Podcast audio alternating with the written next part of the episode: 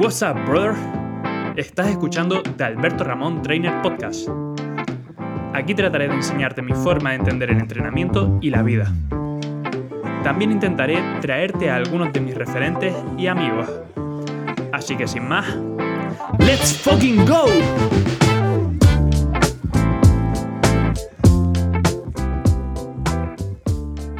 Muy buena familia, bienvenidos al episodio número 17 de The Alberto Ramón Trainer Podcast.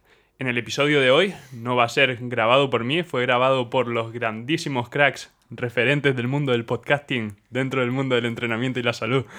Y que tengo la suerte de tener justo ahora a mi lado para grabar esta introducción al podcast que van a escuchar hoy. Y es que en la entrevista que grabamos fue con el grupo maestro, un poco una entrevista especial, ya que nos reunimos todos en la Conquer Cueva y grabamos un pedazo de episodio hablando de temas súper interesantes.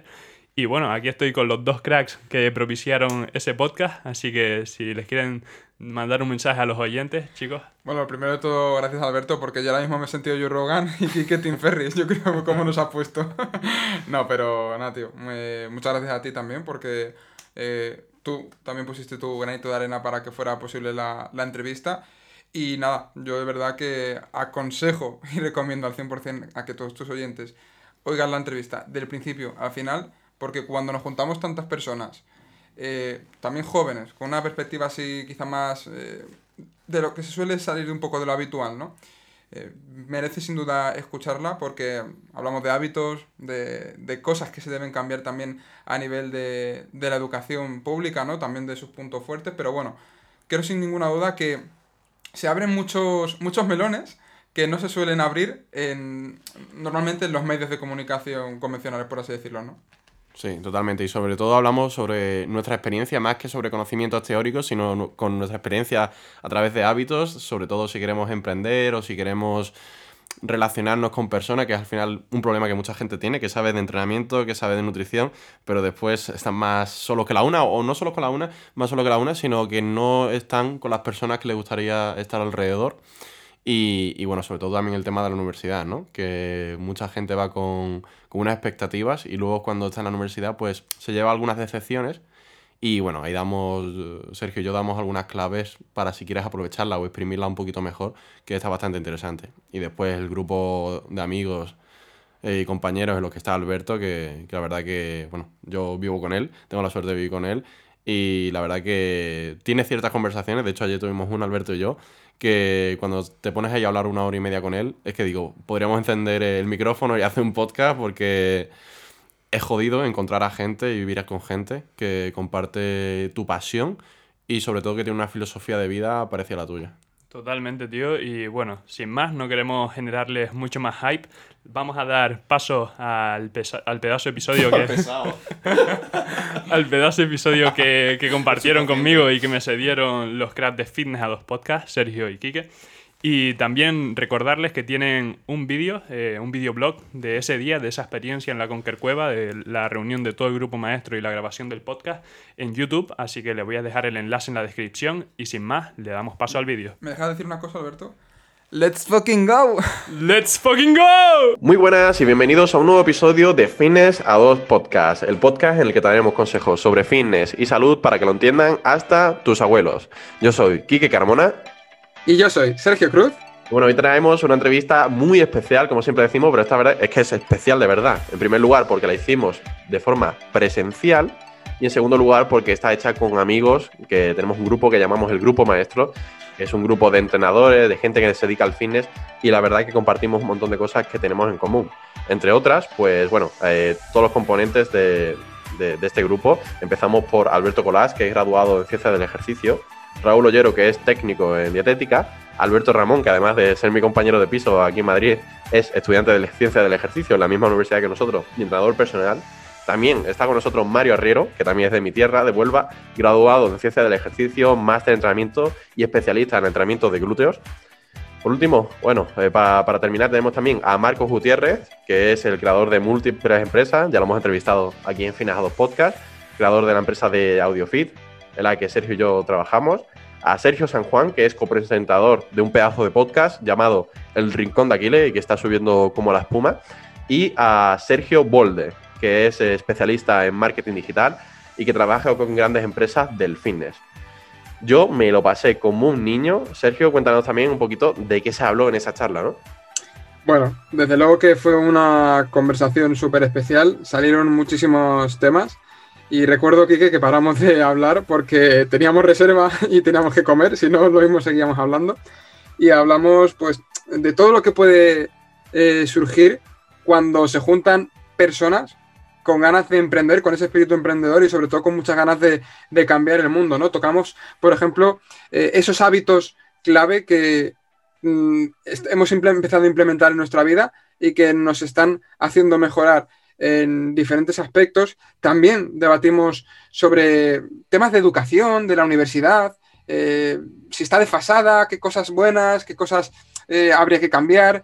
Y, bueno, otros muchos temas que de verdad os invito a que las escuchéis la entrevista hasta el final porque es una auténtica pasada.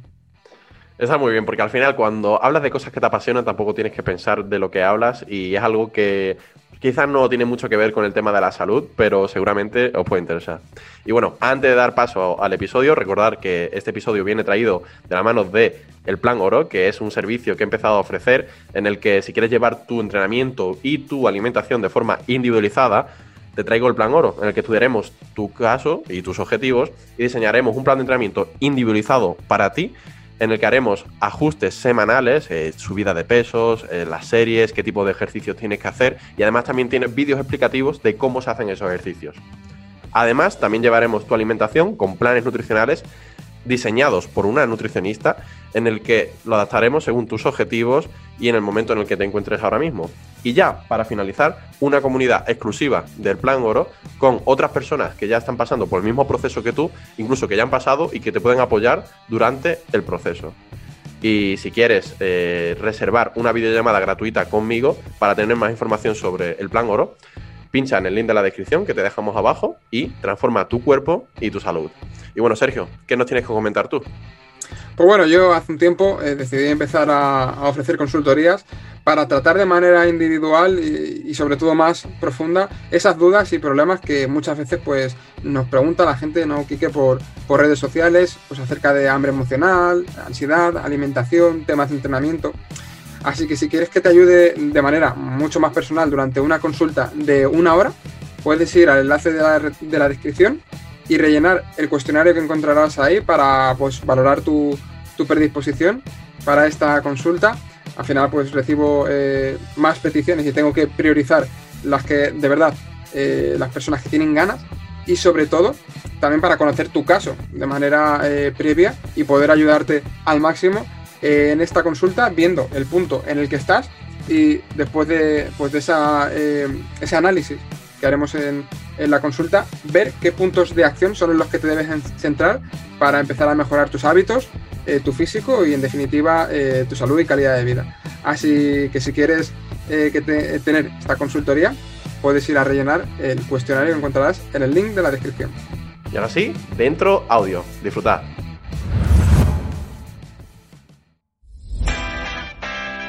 Estás escuchando Fitness a 2 Podcast. Potencia tu salud, desarrolla tu mente y diseña tu vida. Presentado por Sergio Cruz y Quique Carmona. Empezamos. Muy buenas a todos, soy Quique Carmona y aquí estoy con Sergio Cruz. Hoy vamos a hacer un episodio especial en la Conque Cueva, agradecimientos especiales a, a Marcos Gutiérrez. Y vamos a hablar con emprendedores del fitness, entrenadores, hay nutricionistas. Nada, vamos a hablar de cosas que a nosotros nos interesan. Así que, bueno, eh, la primera temática de hoy que tenemos, Sergio, ¿Cuál es? Pues, a ver, la idea es hablar un poquito sobre temas de universidad y también tocaremos un poco temas de hábitos porque al final, como se suele decir, ¿no? Lo que conseguimos en, nuestra vida es en base a, nuestros hábitos, a lo que somos capaces de repetir en el día a día. Entonces todos nosotros lo que teníamos en común pues hace unos años es que éramos gente pues, que quizá como muchas otras personas estábamos un poco perdidos, eh, teníamos malos hábitos y desde luego el cambiar esto ha sido algo vital para llegar a donde estamos ahora y para seguir consiguiendo otras metas que por supuesto nos faltan por conseguir. Y luego por último también tocaremos algunos temas de actualidad que a muchos que estamos aquí nos molan, relacionados de eh, emprendimiento, política, eh, impuestos. Así que, sin más, le doy a la ruleta. ¿Quién empieza con los hábitos? Le damos, le damos. Vamos a por Alberto. Bueno, en relación a los hábitos, me gustaría abrir, eh, por ejemplo, comentando el libro que yo creo que muchos de los que están aquí lo han leído y es el de Hábitos Atómicos de James Clear. Y al final nos obsesionamos con cambiar de la noche a la mañana eh, totalmente nuestra vida. Pasamos de cenar y comer pizza y hamburguesas a querer eh, volvernos veganos. Eh, pasamos de no entrenar a querer levantar 120 kilos en press de banca. Y al final una regla que comentan allí en el libro de hábitos atómicos es la mejora continuada del 1%. Y para mí esto es fundamental. Entonces, al final, coger un hábito, eh, reducirlo a, a lo mínimo que se pueda reducir y ir poco a poco mejorando. Si quiero empezar a entrenar, pues empiezo entrenando 5 minutos. Y ya el simple hecho de coger, prepararte la mochila de- para la ropa de entrenar, ir al gimnasio, entrenar 5 minutos y volverte, te va a generar ese picorcillo de, joder, me siento de puta madre estos 5 minutos, quiero hacer más. Entonces, instantáneamente te va a salir el sentimiento ese de querer seguir progresando, cada vez pasar más tiempo y poco a poco ir mejorando, instaurando nuevos hábitos, eh, pues como puede ser el entrenamiento, pero que se puede aplicar a cualquier otro aspecto que queramos mejorar en nuestra vida. Así que, ¿cuál es el, el hábito que más ha, más ha cambiado a nivel personal tu vida, Mario? Pues el hábito que más me haya cambiado a mí a nivel personal puede ser el hábito de la lectura. Creo que eso me ha abierto mucho la mente, sobre todo cuando pasamos tiempo en lugares donde quizás no tengamos un entorno como ahora, que es tan favorable, que a mí como que me, me voy a ir de aquí con muchísima energía, ¿no? Muchísima motivación. Entonces creo que el leer o el formarme o el escuchar podcast, como estamos haciendo ahora mismo, básicamente de la formación, el hábito de la formación, ha sido el que más me ha hecho eh, abrir la mente y, y intentar pues al final eh, llegar a donde estoy llegando y donde pienso, pienso llegar el día de mañana. Y, y Mario, para toda esa gente que ahora mismo te está escuchando y está diciendo, uff, leer, qué peñazo, leer, ya mismo no me apetece empezar, ¿cómo le dirías que empezara? Porque hay mucha gente que, que no lo ve como algo que pueda sumar en su vida, pero yo creo que realmente es porque no han empezado a leer sobre aquello que en este momento pues resuena con ellos. Entonces, ¿crees que es un poco ahí un poco la, la clave? Tío, esa es muy buena y sobre todo yo te puedo, te, te puedo decir de mi experiencia que no he sido buen lector, sobre todo de más pequeño, y básicamente porque lo que leía eran cuentos, eran historias, y a mí no me interesan los cuentos ni me interesa la historia, a mí me interesa algo que me sirva para lo que yo quiero en ese momento. Si estoy jugando videojuegos, quiero leer sobre técnicas de ese videojuego. Si quiero eh, aprender a leer más rápido o, o si quiero, no sé, sobre entrenamiento, aprendo cosas que me, que me sirvan para ser más productivo o para mejorar en lo que yo quiera mejorar en ese momento. Pero eh, en base a eso también te diría, tío, que no es necesario leer. O sea, puedes escuchar los libros, puedes, mm, no sé, eh, hablar con personas que, que tengan conocimientos de, de eso que quieres aprender.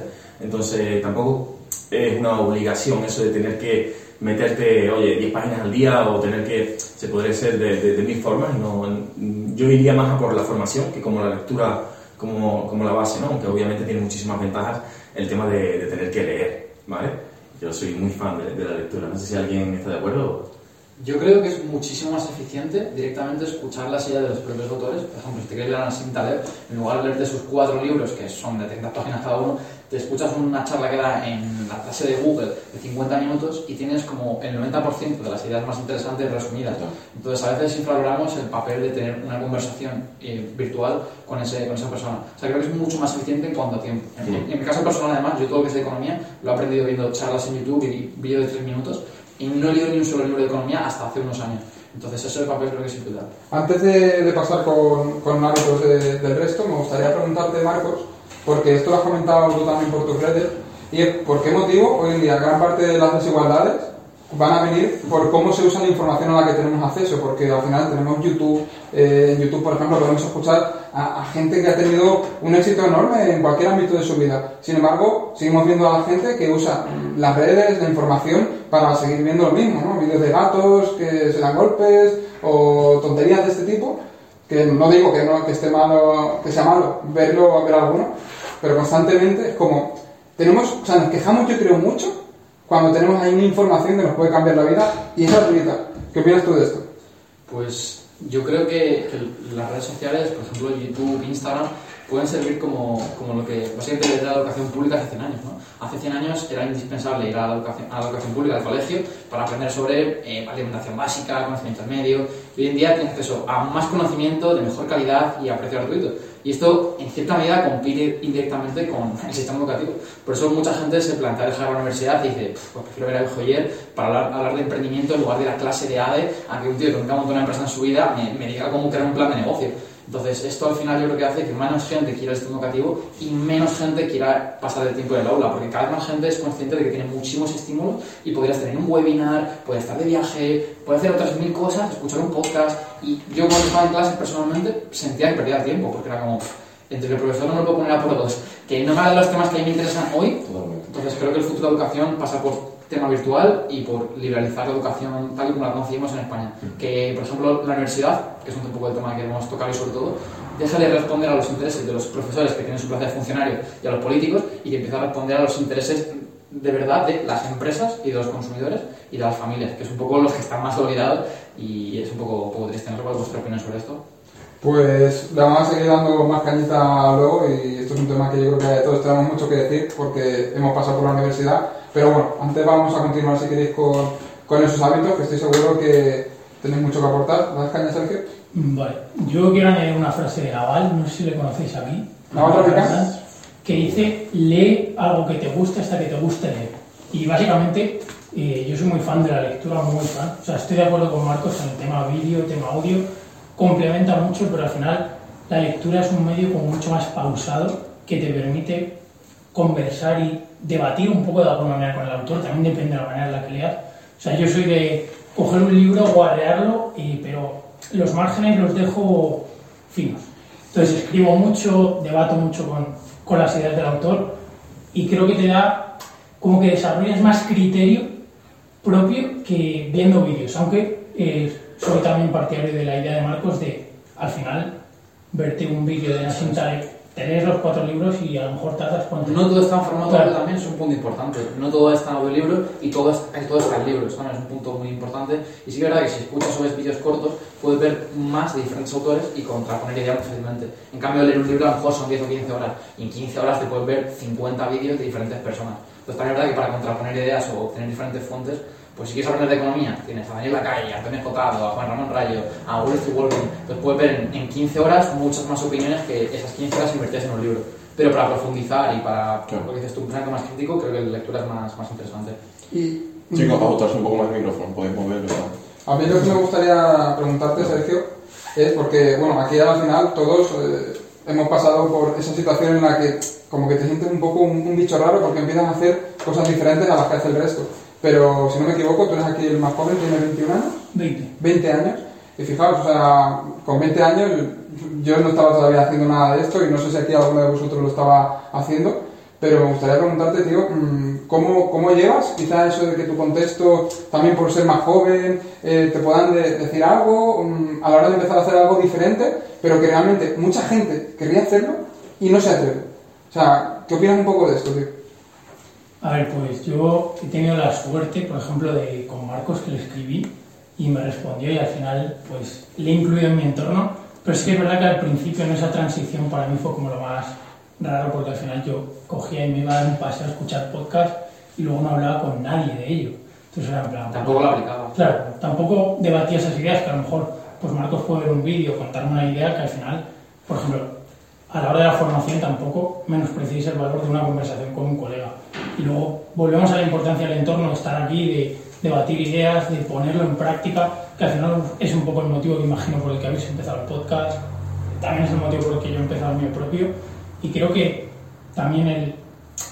O sea, lo más difícil para mí, eh, respecto a la pregunta, que me voy un poco por la rama, es aplicarlo, siendo tan joven, porque no he encontrado esas personas con las que comentar ideas, con las que estructurar mi pensamiento y mis ideas y decir, vale, yo pienso esto, esto y esto, y ahora intentando tumbar. O dime, ponme ejemplos, aplícalo. Entonces sí que es verdad que, por ejemplo, tuve la suerte, y vuelvo a recalcarlo, de conocer a Marcos, le mandé un mensaje literal, o sea, yo os animo, y lo hablábamos antes fuera de cámara, escribir mensajes a las personas que, que admiréis. Y realmente, o sea, también si podéis montar un proyecto y usarlo como excusa para hablar con ellos, es lo ideal. Pero si no, escribirles, que mucha gente te responde. Y eso es yo creo que lo infravaloramos y al final yo le dije a Marcos, oye Marcos, ¿te apetece tomar un café? Y me acuerdo que subí a su casa, en plan super random todo. Y yo, bueno, este tío que no le conozco nada. conmigo. solo, le conozco un podcast. Huele este pañuelo, jovenzuelo. solo le conozco un podcast con Pedro. Verás la que me dio este tío. Y bueno, al final, pues aquí somos Yo creo que colegas. aquí el punto más importante es que hay que tener la proactividad para poder llegar a mandar ese mensaje a alguien. O sea, lo que te separa de otra persona es escribirle como dices tú, pero eso no es algo que, que venga o que es algo, eso no es algo reactivo, sino que es proactivo. Y luego también el no tener miedo a que esa persona te diga que no o que te ignore, que creo que también es lo que más nos suele frenar. Si le preguntas a la gente joven que por qué no monta una startup o por qué no empieza a hacer asesorías o hacer un webinar, la mayor parte de la gente que no hace un webinar es porque tiene miedo, a la parte de la venta, a ponerse nervioso, a trabarse, a no cerrar un cliente. Entonces lo que te limita en ese caso es que no empiezas por el miedo al fracaso. Y es que el no ya lo tienes, solo puedes ganar a partir de Exactamente. de. Claro, yo, eh, en cuanto a lo que decía Sergio, yo realmente, si no fuera por un mensaje, no estaría aquí, porque yo personalmente no conocía a nadie de los que estáis aquí. O sea, eh, me ha llegado aquí pues un directo que hice con Marcos, alguna conversación con Quique por Instagram y demás, y al final te abre, te abre esos caminos, pero hay mucha gente que se queja del entorno, es más, en el primer directo que hicimos tú y en Instagram hablamos sobre esto, que el entorno es importante, pero tampoco va a ser determinante. Y al final tú puedes crearte tu microentorno, ¿no? Hay mucha gente que no empieza, por ejemplo, llevándolo un poco a mi campo, ¿no? Al tema de la pérdida de grasa o entrenamiento y demás. Mucha gente que no empieza porque tiene o se hace pensar que tiene un entorno totalmente desfavorable, ¿no? Como tengo una nevera llena de ultraprocesados, mis amigos no entrenan, o- vale, pero ¿qué puedes hacer tú al respecto, ¿no? O sea, es tu entorno, pero tampoco estás haciendo nada por cambiarlo, ¿no? Entonces, al final, todo este tipo de cosas también dependen mucho de, de uno mismo. Tío, me parece un mensaje bestial y creo que en 1500 era súper jodido cambiar tu entorno y hacer que fuese proclive a que creciese. Pero en 2021, si quieres aprender inglés, te pones el móvil en inglés, ves vídeos en inglés, haces Zooms o Skypes con gente que habla inglés, te coges un Airbnb en Nueva York por 50 pavos la noche y tiene vuelos a 300 euros. En plan, vivimos en el mejor momento de la historia para crear un entorno que se adapte a tus objetivos y a tus sueños. O sea, que no tenemos Todas las, las- las posibilidades han cambiado, pero las excusas siguen siendo las mismas. Pero cada vez menos gente las toma, porque vemos que hay gente como tú que ha hecho un webinar, o tú, o tú, o que tiene un podcast y que le va bien. Entonces, el ver que otras personas se mueven, creo que nos incita. Es como cuando estás en una sala con 100 personas y 5 o 10 hacen algo, y de repente que más gente, más gente empieza a imitarlos. Pues creo que vamos a un mundo en el que más gente va a hacer webinar, va a hacer podcast, hasta que todo el mundo tenga un canal de YouTube y un podcast. Claro, es como los perros de Pavlov. Exactamente, con condicionamiento, exactamente. Claro. Mira, yo aquí quería aportar un poco mi, mi propia historia, ¿no? Porque yo me queda muy lejos, ¿no? Donde vivo, ahora que estoy aquí en Madrid con este pedazo de grupo.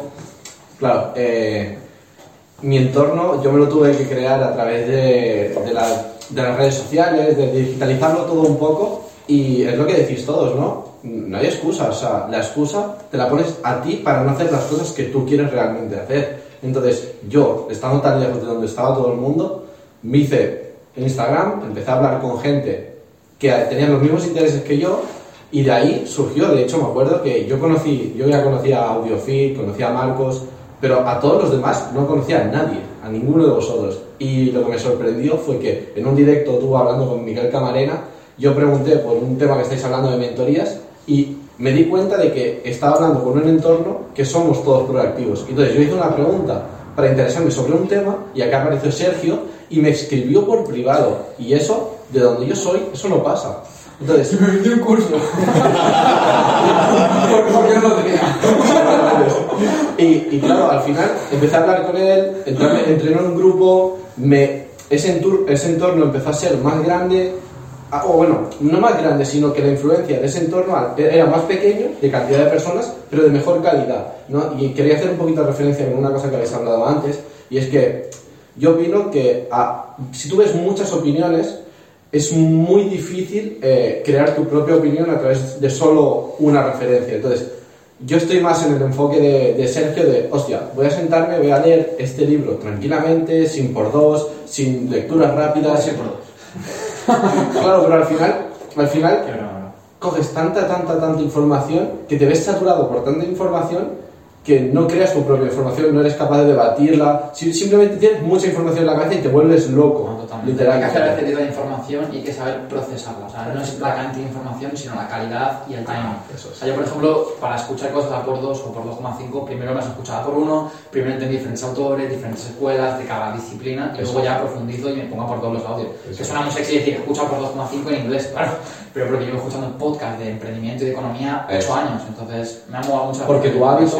La parte de tu hábito, tú ya tienes instaurado ese hábito a lo mejor escuchar a por dos. Y escuchar a por dos, para ti, eso es como escuchar por uno por, para mí. Entonces, cada uno tiene su contexto y todos somos diferentes, ¿no?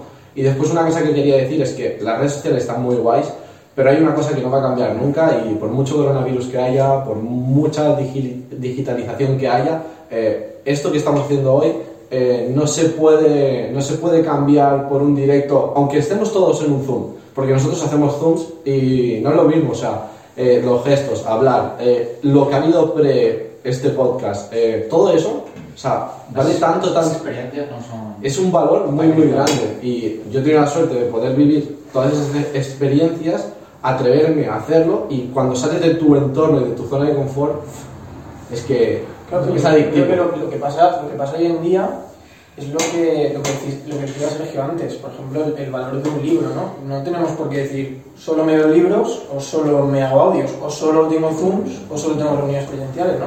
Lo que decía Marcos, hoy en día tenemos una capacidad para modificar o moldear. exacto, moldear nuestro entorno de manera favorable, que muchas veces tendemos a polarizar, ¿no? Sobre todo en el mundo del cine se tiende mucho a polarizar, ¿no? Y es como, o hago esto o hago lo otro.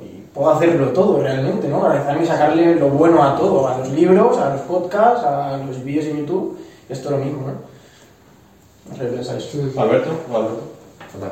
Totalmente, yo por añadir, simplemente para ir cerrando pues, esta, esta parte de, de la conversación, eh, añadiría que para combinar las ideas que comentamos del entorno, lo de leer libros, ver vídeos, escuchar podcasts y demás, que al final es- son estrategias todas estas para, para modificar de una forma eh, u otra nuestro entorno y las personas con las que nos relacionamos. Lo que decía Sergio, de leer y devorar los libros y mancharlos y pintar y escribir, reflexionar, hacer preguntas, eso es una forma de interaccionar con el autor y el autor es un libro que seguramente le ha dedicado muchísimo tiempo, que seguramente entre 5 y 10 años de su vida a elaborar y estamos, en, a lo mejor hay personas con el tema de la lectura rápida y demás que en una hora son capaces de devorar 10 años de la vida de un autor. Al final es adquirir conocimiento, reflexionar sobre él, llevarlo a la práctica sobre todo, que para mí es lo más importante. Y, bueno, para, enlazar esto de los hábitos con, con llevar a la práctica, eh, ¿cuál es por así decirlo, la cosa más diferenciadora en sus días y, y qué es lo que les hace, pues, lo que ustedes consideran que ha sido el elemento más diferenciador para, para llegar a donde están hoy, que seguramente sea muy diferente de donde estarán dentro de uno o dos años.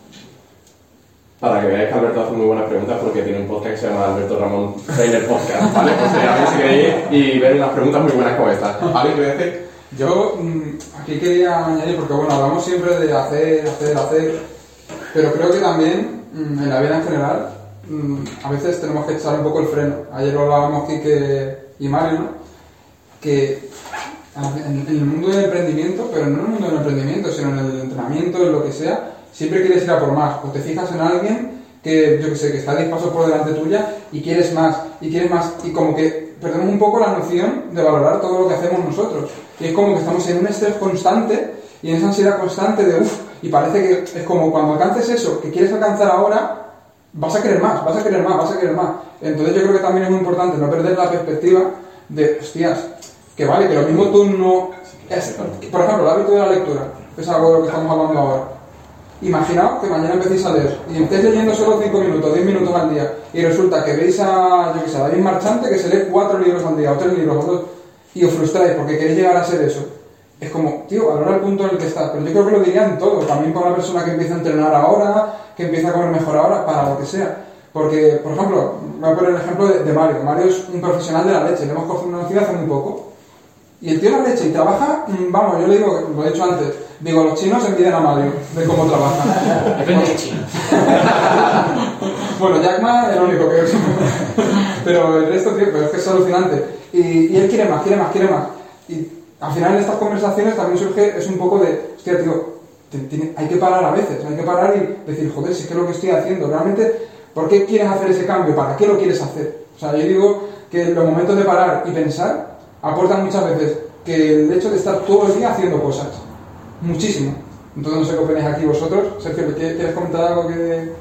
Ah, que, es que- madre mía, que somos tres Sergios. y somos juntos. Sí, el, el único que es negro.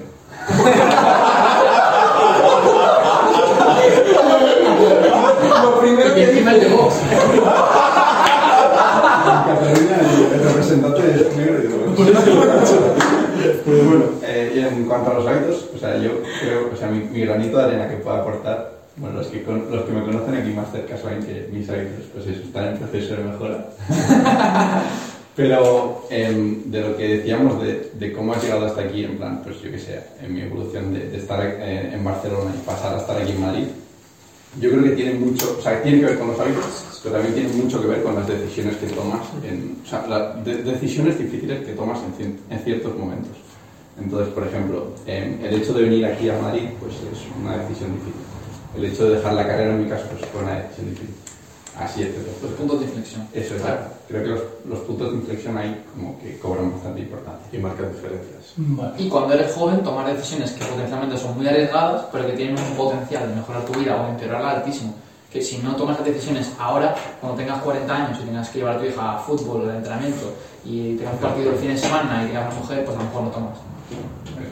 Que, bueno, yo quiero rescatar una idea de Sergio, que me ha parecido muy buena, y voy a hablar de un podcast que no es el mío, es el vuestro, y es al final, habláis en un capítulo de no te compares con el resto, compárate contigo mismo. A veces se nos olvida, plan de compárate contigo, con el, con el tú que eras ayer. No te compares con David Marchante, no te compares con Marcos, porque, primero, porque posiblemente, eh, casi seguro, estaréis en fases totalmente diferentes de la vida, y al final eh, esas comparaciones lo único que te van a generar son frustración. Y luego otra cosa que has dicho y que me gusta mucho que es, al final hay muchas cosas, hay muchas cosas, podemos explicar en muchos sitios y yo personalmente, o sea, he tenido esta cierta ansiedad por quiero aprender de esto, de esto, de esto, eh, quiero leer este filósofo y es como, joder, joder, joder, joder. A ver, tranquilo, poquito a poco, que posiblemente no puedas abarcar toda la información y volvemos a lo que hablábamos antes. Ahora es mucho más importante saber filtrar la información que consumir información, porque consumir información sabe todo el mundo, filtrarla y tener un criterio propio no sabe casi nadie, y creo que se está volviendo mucho más valioso con el tiempo el tener un criterio propio, pararte, pensar, eh, salir del ruido de... Porque a, a lo mejor empiezas a darte una charla y acabas viéndote tres y dices, joder.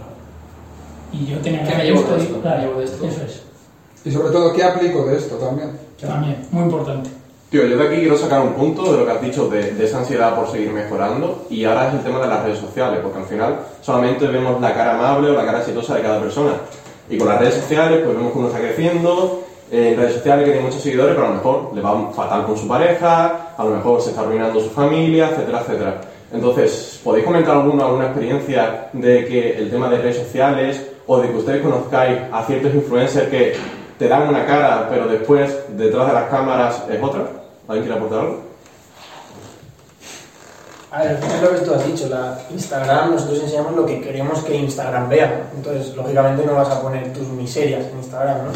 Cuanto al tema de los seguidores, yo he conocido casos de gente con 1.300 seguidores y ganar 20.000 euros al mes, y gente con un millón y no llegar a fin de mes. O sea, es que hay de todo, ¿no? Al final Instagram es lo que, lo que nosotros queremos enseñar. No- lógicamente la gente no va a subir, me estoy muriendo de hambre o mi abuelo se ha muerto, hay algún loco que sí, pero bueno, normalmente no vas a subir tus miserias, ¿no? Vas a subir tus logros, también un poco para darle de comer al ego, ¿no? Que eso creo que es un tema importante también. Pero lo que decías tú antes, que quería decir yo algo sobre el tema de, de también lo que ha dicho Sergio, de agobiarse por querer aprender muchas cosas. Yo creo que hoy en día hay una necesidad por ser ultra productivo todo el tiempo que, que creo que, que creo que al final es, es, es contraproducente, ¿no? Hay, hay una, en una charla de Víctor Coopers que dice que, que al final el camino de la vida, ¿no? Que vas en, en una bici, muchas veces la bici necesita eh, ponerle aceite a la cadena o hinchar las ruedas o necesitas simplemente parar y tomarte un trago de agua, ¿no? Muchas veces necesitamos parar porque si no, al final las ruedas se te van a pinchar y te vas a caer, ¿no? Esto yo creo que es lo mismo. Está muy bien ser productivo, no es lo mismo ser productivo estar ocupado, creo que esto también hay un problema de concepto, pero muchas veces ¿Cuál, cuál es, de- cuál es la diferencia entre ocupado y ser productivo? desde mi punto de vista, eh, el ser productivo es ser capaz de hacer una- un trabajo en el menor tiempo posible de la mejor manera posible, ¿no? Cuando tú, por ejemplo, en una semana intentas hacer muchas cosas, pues seguramente lo consigas, pero igual no de la calidad que pudieras si, si te hubieras dedicado solo a alguna cosa, ¿no? Entonces, quiero recalcar sobre todo eso, que, que está muy bien ser productivo y sacar eh, proyectos adelante, pero también está muy bien un domingo irte con tu pareja y estar todo el día sin abrir el ordenador, ¿no? O, Sí. o dedicar un día a la lectura porque te gusta la lectura, o dedicar un día a, pues, a lo que estamos haciendo hoy, ¿no? A grabar un podcast, a salir un poco de nuestra zona de trabajo normal, ¿no? Y yo creo que eso también influye mucho en la productividad. Yo creo que rápidamente aquí la clave es el autoconocimiento, el saber qué te hace feliz a ti, de qué deriva tu felicidad y qué consideras éxito. Si para ti éxito es montar Tesla, pues posiblemente los domingos por la tarde tengas que pensar en trabajo y responder emails. Y si tu felicidad deriva de estar feliz con tu pareja y entrenar, pues a lo mejor no. Entonces creo que es muy importante el autoconocimiento y definir un estilo de vida que, vaya con tu, con tu esto. Y por último, eh, sobre lo que decía Sergio, de no compararse con los demás, sí que creo que es interesante para no frustrarte solo compararte con los demás, pero creo que compararte con los demás te aporta algo que no te aporta contigo mismo. Y es que ves más allá. Si yo únicamente me comparase conmigo mismo, pues diría, uff, puedo facturar un poquito más, o puedo tener un poquito más de clientes. Pero si me comparo con Apple, o con Elon Musk, o con Steve Jobs, puedo ver más allá y no caigo en la paradoja Lucrecia, de pensar que la montaña más alta es la montaña que tengo aquí al lado, que soy yo mismo, o lo que mi hermano pequeño. Y pienso más allá, miro al otro lado del charco. Yo creo que la clave, por añadir una cosita, es no compararte con los demás, sino tomarlos como referencia. Es decir, tomarlos como referencia, es decir, aprende de las cosas que hacen ellos, acércate un poquito más a donde ellos están pero centrarte en superarte a ti mismo, no en llegar al mismo nivel que están ellos en intentar superar a cualquiera de ellos, porque si no muchas veces te puedes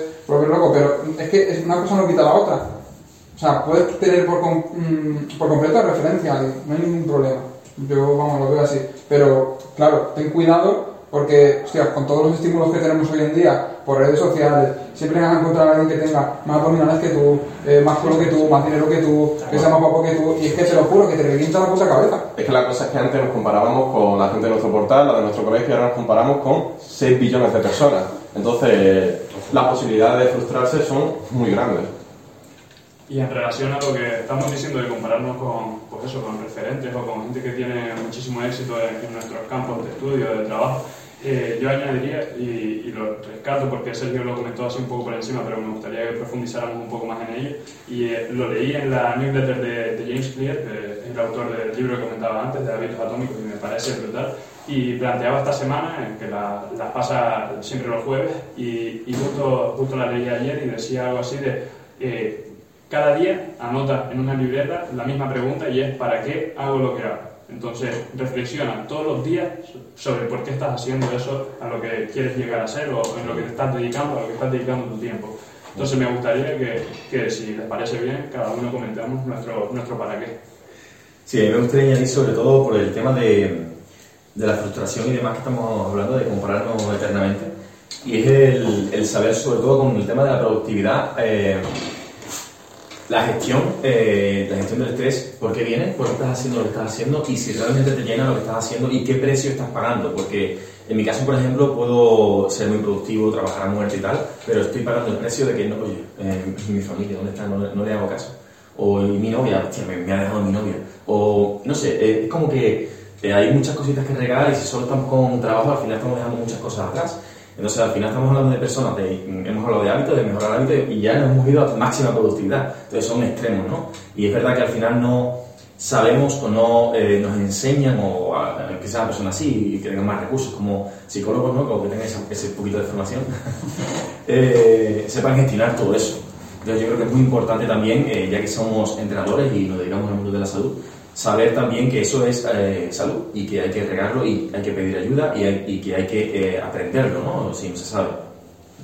me, encanta, Mario, te paso también para que pongas la guindita, Sergio. Pero es eso que acabas de decir, fíjate, el tema del estrés, el tema de la novia, y justo tú, Alberto, antes lo has dicho. ¿Por qué vas a decir en Instagram, fíjate, o sea, tú has salido inconscientemente, pero lo has dicho, ¿por qué vas a decir en Instagram que tu abuelo se ha muerto. Eso lo haría un loco. y es como, ¿por qué no se dicen esas cosas también? O sea, ¿por qué? Si tú quieres, claro, obviamente, te apetece, ¿por qué no cuentas también lo malo? Si es que el problema es que no normalizamos el contar las cosas malas que nos pasan. Y realmente, yo creo que todos los que estamos aquí, cuando hemos sacado lecciones y aprendizajes, es las cagadas de los errores y de las cosas malas. ¿Qué pasa? Que si llegamos a, a Instagram, hacemos unas historias, oye, mira, chicos, he creado este producto y estoy ganando un montón de dinero, tal cual, pero no ves todas las cagadas que has tenido por detrás, la gente, claro, ve solo la puntita del iceberg, pero todo lo que hay por detrás. Y claro, yo creo que tenemos que, por lo menos yo intento de vez en cuando, de hecho, he hecho historias diciendo, pues mira, hoy tengo un día jodido y ya está. Mm, cuando, por ejemplo, tuve el COVID, conté lo mal que estuve y que, que cuando me entrevistó Raúl para su podcast, dije que mi abuela había fallecido. Y es como, tío, ¿por qué no contamos también esas cosas? Mm. Es que yo creo que la gente sería como un alivio, porque es como, vivimos en un momento en el que tenemos que intentar tapar esas cosas malas que nos pasan. Y tenemos un doble problema. El problema que tenemos y luego el intentar eh, tapar que estamos jodidos. Porque claro, Y al final intentar, intentar, o sea, esto lo digo yo que, llevaba cinco años con mi pareja y lo dejamos hacer súper poquito. Y a mí me sirvió muchísimo el hecho de comentarlo con la gente. Sí que es verdad que no hay que saber, hay que saber a quién se lo explicas y a quién se lo dices, porque al final, si vives en un pueblo o lo que sea, pues todo se magnifica y es como una red social al final. Pero hay que tener cuidado. Pero Vale, vale. tienes que saber a quién le explicas eso, pero sobre todo sacártelo de, de tu mente, ¿no? Yo de pequeño siempre he sido una persona muy introvertida, con yo y, yo y mis pensamientos, eh, en parte egoísta, pero me comía tanto la cabeza que llegaba momentos en el que yo entraba en saturación. Entonces yo nunca me enfadaba, pero cuando yo me enfadaba era una ramita muy muy grande y que generaba mucho como mucho impacto no como una bomba pum y explotaba. Y por qué tengo que explotar y no hacer una pequeña fuga de gas y que vaya saliendo toda la mierda poco a poco para no llenar y nunca explotar. Entonces eh, respecto a eso yo creo que que hay que intentar dar esos puntos de vista y que, y que, todo, que todo es perspectiva pers- perspectiva. A ver si me- el catalán que Lo. Nada, tío, me gustaría decir también que al final para que la gente conecte más contigo también hay que dar esa, esa parte de, oye, me pasa esto, pero Peinado, que un referente, subió hace poquito un, un post que se había dejado con su chica y tenía más interacción que nada. Entonces, hostia, de tener 10.000 a tener 100.000 likes o comentarios 40.000. De tener Porque ya pasas a ser una figura humana. O sea, dejas de ser el personaje y empiezas a ser una figura eh, de, de la tierra, claro. Eso es. Por eso yo creo que no, que no, no ponemos las cosas malas en historias, ya, ya te lo puedo.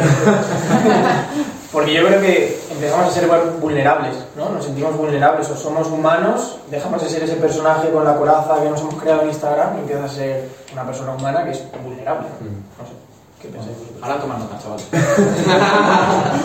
A ver, yo respecto a este tema me gustaría retomarlo luego porque creo que es muy interesante esa deshumanización ¿no? que están llevando a cabo las redes sociales, de mostrar solo los éxitos y como que vemos como raro ¿no? que la gente muestre pues cuando se la pega, cuando le deja a su novia y creo que ahí radica el problema, en que lo veamos como algo raro, porque realmente estamos viendo una pequeña parte.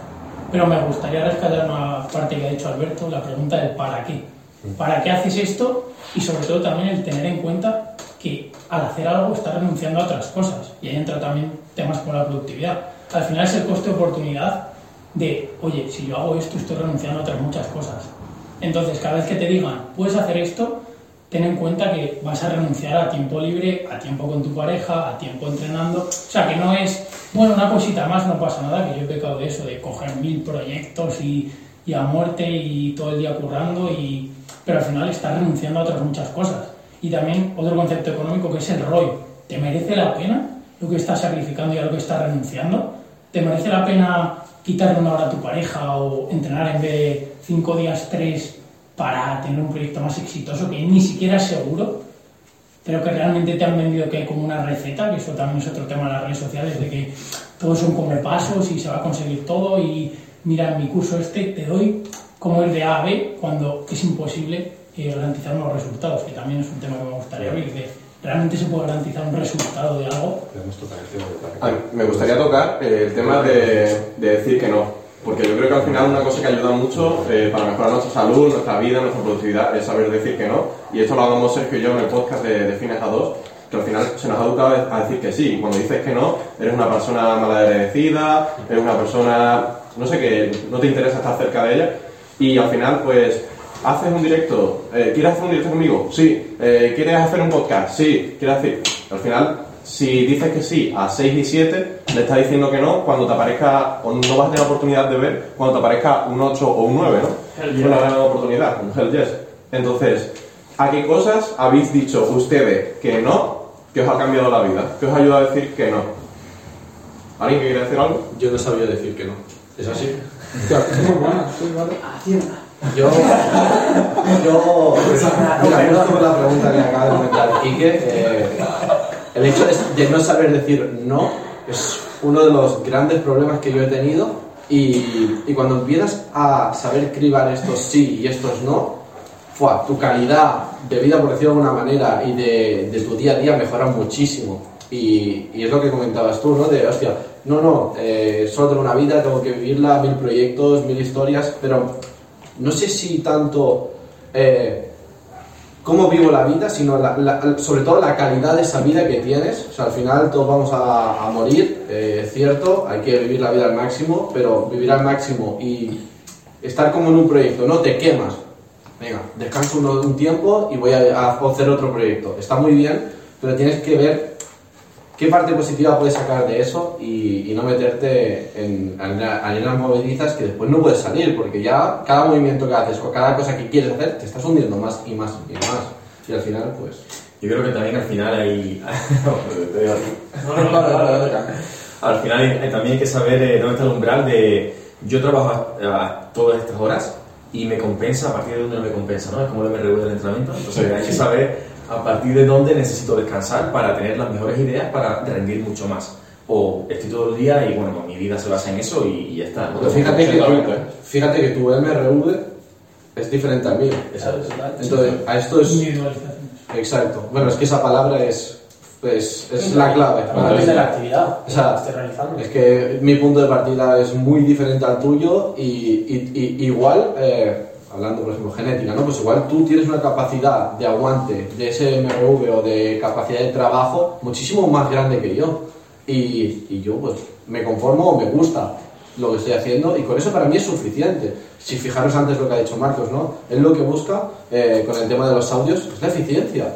Por eso no pierde tanto tiempo leyendo libros. En cambio, San Juan, o sea, has comentado, Sergio, ha, ha- ha comentado esto de que él prefiere leer el libro, ponerse con el, el libro y hacer como un debate con el propio autor y esas propias ideas. Claro, no tienes por qué elegir una u otra. ¿Cuál, cuál es mejor? Ninguna. ¿Cuál es- o sea, las dos son buenas y las dos son malas. Porque, ¿para quién y para quién? Bueno, es un poco lo que ha dicho Alberto. el momento, incluso el momento del día o el momento de tu vida. Igual mo- llegas a un momento de tu vida en que por la actividad que estés realizando te, te renta más a nivel de tiempo, bueno, a todos los niveles, el leer libros, ¿no? Igual en otro, pues vas muy cargado de trabajo y tal, y el tema de los audios te, te, te hace más eficiente de tiempo, ¿no? Entonces también depende mucho del momento de tu vida, incluso el momento del día. Hay gente que por las mañanas, en mi caso concreto, yo nunca hago planes por la tarde porque sé que por la tarde no funciona a ese nivel. Entonces yo la- lo que es el tema más creativo lo hago por las tardes y el tema más lógico, digamos, lo hago por las mañanas. Eso es. Pues depende ya del momento del día, incluso del momento de tu vida, del contexto de la persona, como todo, ¿no? Depende, la famosa palabra, ¿no? Alberto. Eso es, no le vas a dar a un fontanero un martillo, porque no tiene sentido, no lo va a utilizar bien. Entonces, Yo añadiría ahí que tanto para el decir no y conseguir ser más productivo tiene mucho que ver, por- para mí por lo menos, el tema de las prioridades. Saber establecer bien cuáles son tus prioridades y determinar cuánto tiempo vas a dedicar a cada una de ellas. Entonces, no sé si cada uno de ustedes podría aportar algún consejo más en relación a cómo decir no o cómo ser más Yo productivo. tengo una pregunta, y ahora te, te dejo, Sergio. Cuando, porque has hablando de las prioridades, y yo hace poco estaba reflexionando sobre esto, y ¿pensáis que la gente sabe cuáles son sus prioridades? Y me explico. Al final, y, y vuelvo a hacer otra pregunta, y esta quiero que me la conteste Sergio. ¿Cuántas personas creéis que se rigen en base a una filosofía de vida? O sea, en base a unas creencias, unos valores, y saben que pase lo que pase, va a ir en base a eso. O sea, realmente tener unas prioridades, ¿no? ¿Cuántas personas han parado y han dicho, voy a redactar mis cinco prioridades de hoy, de esta semana o de mi vida en general, ¿no? O estos son mis valores y yo voy en base a esto. Entonces, si se me, se me pone una situación que va en contra de mis valores, yo ya sé lo que voy a, lo que voy a hacer. ¿Pensáis que la gente funciona así?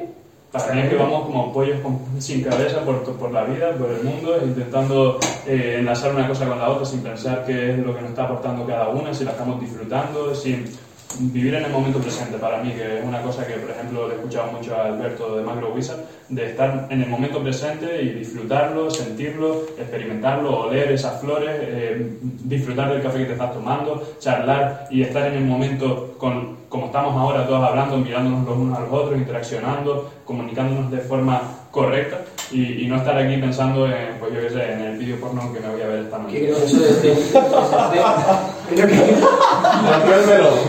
Ya, ya, de aquí ya me he salido del podcast. Creo que lo que has dicho del, del presente es súper importante. Hay una fábula muy buena del, del alumno y el maestro que le dice, que el alumno le dice, bueno, el maestro le dice, vas a tardar pues 10 años, ¿no? En, en llegar al, al punto. Bueno, y si estudio el doble, pues 20. Y si estudio más, pues 30. Y si estudio más, 40. Y pero ¿cómo puede ser que cuanto más estudio, menos, o sea, más tiempo tardo, ¿no? Porque por cada ojo que pongas en el futuro, estás perdiendo un ojo en el presente, ¿no? Que es realmente lo que depende de ti en este momento y lo que, lo que está pasando, ¿no? O sea, el futuro no depende 100% de ti, entonces. Sergio, ¿quieres No añadir no algo se me que- cae el estoicismo. Tengo varias cosas porque bueno, yo recientemente estoy aprendiendo a decir que no. De hecho, pues ahora ah, he- estoy pasando o he pasado un periodo de mi vida de filtrar, por así decir. O sea, hace poco he dejado la uni, estaba en tercero de carrera, había probado todo, o sea, no era a nivel de que fuera un desafío mental, porque es, o sea, para mí era bastante sencillo, ¿vale? No quiero sonar arrogante ni nada. Mi carrera me, parece, me parecía sencilla, pero ¿Qué? no estaba dispuesto a ir a administración y dirección Ah, de vale. empresas Pues, en, en la Carlos III en Getafe, que ya casi se me ha olvidado alguna. ya no me interesa. Y realmente la fase en la que estaba, yo pensaba que era lo mejor dejarlo, y no porque realmente me costara, sino porque creía que, pues lo que decías al final tú, que no iba con mis prioridades en ese momento, que ahora tengo otras oportunidades y pues eso fuera. Y yo sigo aprendiendo a decir que no, también hace poco dejé de trabajar en AudioFit, que trabajaba en AudioFit, hablé con Marcos de buenas, oye Marcos, creo que a largo plazo este proyecto pues no va conmigo, no va con mis prioridades, fuera. Y no estoy animando a nadie a que coja y dé un cambio radical a su vida. O sí. Eh, o sí, ¿vale? Pero volvemos al tema de la individualización. No me, no me sé tu contexto, no sé las obligaciones que tienes detrás.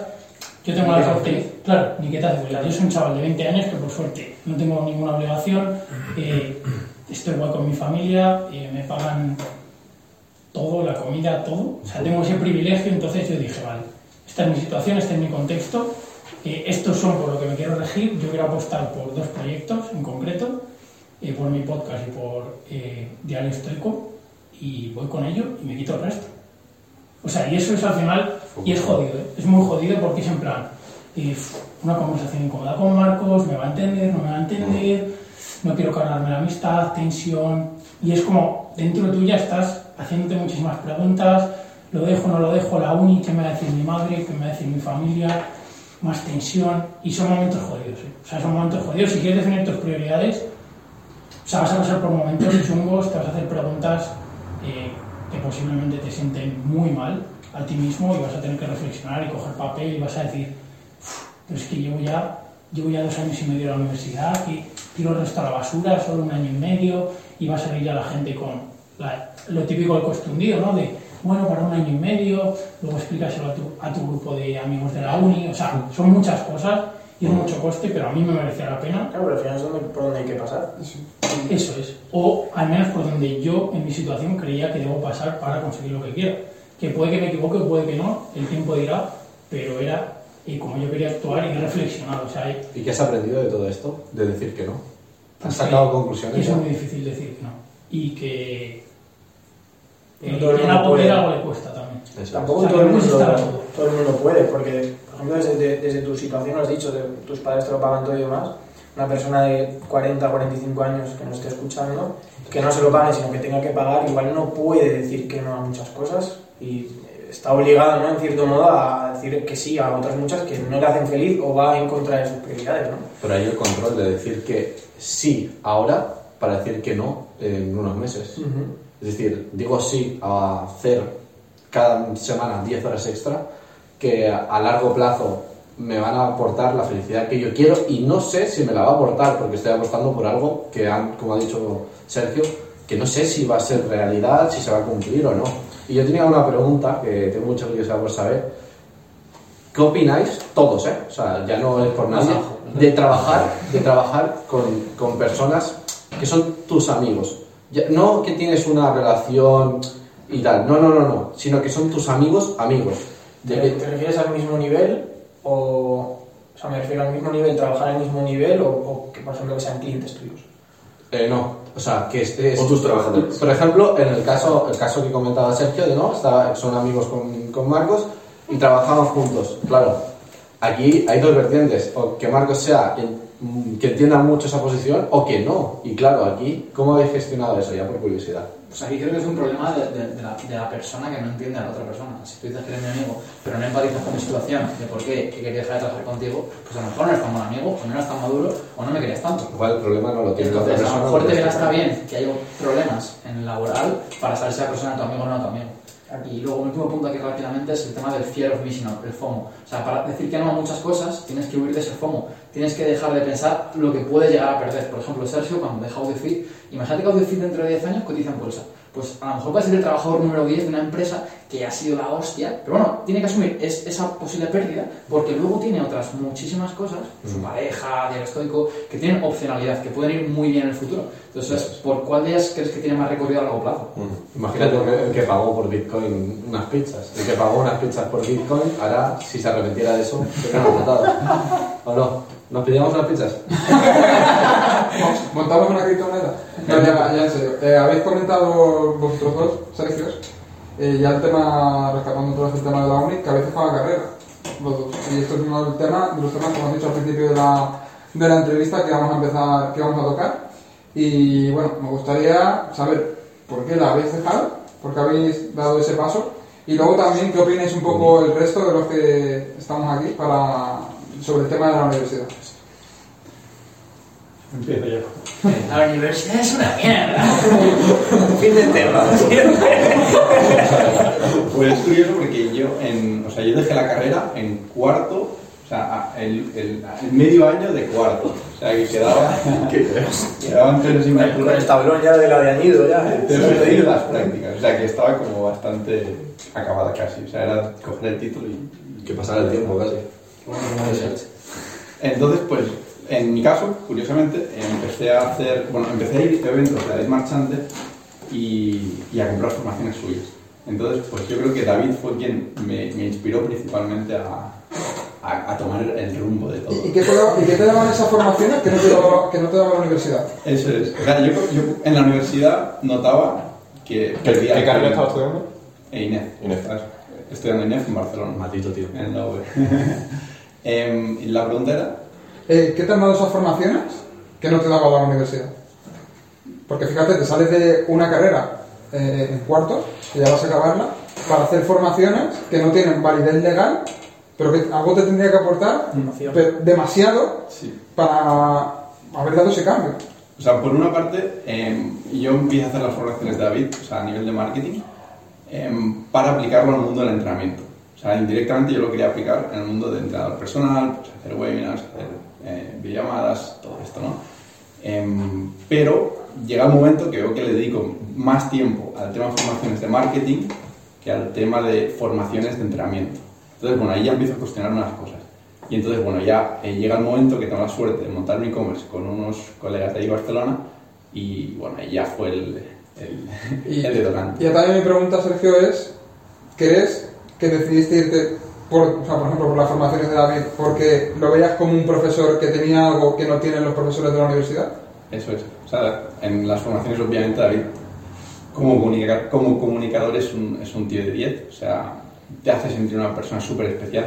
De hecho, o sea, esto es súper épico, pero hace un año estaba yendo a, sus charlas y hace menos de un año estaba en su casa, que me, que me invitó. Entonces es como, ¿qué cojones? ¿Quién, te invita a su casa eh, en Murcia cuando está al otro lado del, del, país, de la península? Entonces, pues, pues sí te hace sentir muy especial y eso pues conecta mucho también con la, con la persona. A nivel emotivo es mucho más fuerte que, o sea, digamos que la universidad tiene la parte racional muy, muy ampliada y, y en este caso pues David tiene la parte emocional pues, que, te, que te toca. ¿Y tú, Sergio, qué añades todo esto? Pues yo quiero rescatar la pregunta que ha hecho Alberto. ¿Para qué haces las cosas? O sea, ¿para qué lo haces? Y sobre todo, ¿qué alternativas tienes tú? O sea, a mí la carrera, pues al final te crea un entorno en el que estudias sí o sí. Pero si realmente yo lo valoro y tengo la suficiente disciplina para seguir estudiando por mi cuenta, no necesito un plan pautado y creo que puedo aprender más por mi cuenta, ¿por qué voy a seguir en la universidad? Si realmente los motivos que me van a hacer seguir es complacer a mis padres, tener un título que para lo que yo quiero o para lo que quiero apostar, que quizás en el futuro puede que lo necesite, yo creo que no, pero quién sabe, pero siempre puedo volver a la universidad, o sea, también he valorado esa alternativa. Pero el saber para qué haces las cosas yo creo que es lo más importante y sobre todo qué alternativas tienes. Si tú no, no tienes un entorno y en la universidad realmente es el único lugar donde aprendes, sigue la universidad porque a lo mejor es tu mejor alternativa. O si, por ejemplo, eh, saco el caso de Anten, que le conocéis aquí todos, si eres médico y necesitas la carrera para ejercer, ese para qué tuyo es necesario porque quieres ser médico y quieres trabajar en eso, entonces la carrera es un paso más para ese para qué, pero en mi caso no era, entonces bueno, no.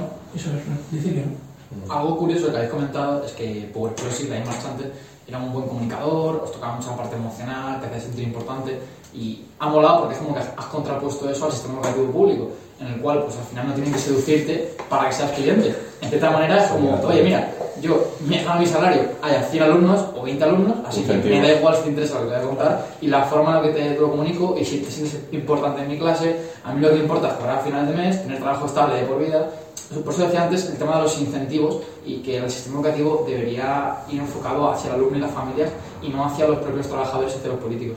O sea, que me parece un punto que, sin querer, creo yo, sacarlo, lo ha sacado a y, y también el compromiso. Las formaciones de David, en, ese caso no las pagaba yo, la universidad no las pagaba yo. Entonces yo creo que también tiene... Esto, esto es un punto también muy importante. Yo recuerdo en la carrera, los viernes por la tarde, hay un profesor que nos ponía de vez en cuando pues, canciones, así, que era un personaje, y de repente ese tío no llegó un día y cuando no llegó la gente estaba más contenta, en plan, uff, no hay ni un profe, de puta madre. Y yo pensaba, si pagasen 10.000 euros al año por formarte en administración de empresas, ¿estarías contento por no recibir formación? Entonces, claro, el momento que te subsidian entre el 100% y el 80% del servicio, de un servicio, de repente, y te lo pagan tus papis, o, o el Estado, o quien sea, de repente lo devalúas y lo ves como una obligación. Y por eso la gente odia leer, la gente odia formarse. Entonces creo que el hecho de que ojalá tuviéramos pleno empleo y los chavales, igual que cuando vas al cine con tu novia, te lo pagas tú y no te lo paga el Estado, te lo pagan tus padres, pues cuando vas a la universidad te lo pagas tú y trabajas para ello. El problema es que en España tenemos un contexto por la regulación política, por la falta de cultura empresarial y por falta de incentivo, por, de nuevo, a crear empresas, hay muchísimo hay falta de inversión para toda la gente que quiere trabajar. Yo, vamos, quiero decir a la gente que nos está escuchando que también estamos en un momento de cambio. O sea, estamos en un momento en el que está cambiando todo y con esto del coronavirus todos esos cambios se han acelerado. Entonces, el sistema educativo, pues, oye, tiene cosas buenas y como habéis dicho por aquí, si quieres ser médico, probablemente tengas que estudiar medicina, obviando y, dejando claro que medicina tiene muchas cosas que también debería cambiar a la hora de mejorar su formación, pero bueno, ese tema es aparte. Entonces, también, ¿qué, qué opináis? ¿Cómo va a cambiar un poco todo con, con esto del de, de coronavirus? Al final, también tenemos acceso a la información eh, que te enseñan en la carrera, eh, en un vídeo de YouTube o informaciones mucho más eh, baratas. Eh, también el tema de que, por ejemplo, mm, sí o sí sea necesario tener un título eh, para trabajar, cuando, por ejemplo, hay gente que aquí todos conocemos, como Marcos Vázquez, que es ingeniera, eh, ingeniero y probablemente sepa más que muchísimos entrenadores que tienen el título. O sea, al final, estas son cosas que, oye, hay que, hay que sacarlas. Y yo tengo una carrera, soy psicólogo y estoy estudiando otra, pero mm, todo esto me lo planteo también porque estaba ahí y yo creo que es necesario decirlo. Rápidamente, hay una cosa que se llama gremialismo, que viene de la Edad media y es una serie de personas que se llaman oficios, que se agrupan entre sí y crean una serie de regulaciones para que nadie más pueda acceder a ello, salvo las condiciones en las que ellos quieran. Y eso, al reducir la competencia, permite que tengan mayores salarios y que vivan de puta madre. Entonces, lo que tenemos que hacer todos como sociedad es a los gremialismos, a la gente pues, que dice: Yo tengo mi licencia de taxi, así que el taxi tiene que costar 50 euros cada vez que lo coges. Pues señores, no. En plan, hay otra alternativa que es el libre mercado y es que la gente desea tener privilegio. Esto es aplicable a todo. Y el, el motivo por el cual la sanidad cada vez es más cara es porque cada vez está más regulada e intervenida. Y el motivo por el cual la educación cada vez es más cara es porque está más regulada e intervenida. Y la alternativa no es más gasto, la alternativa es más eficiencia y menos regulación. ¿Pero queréis añadir algo?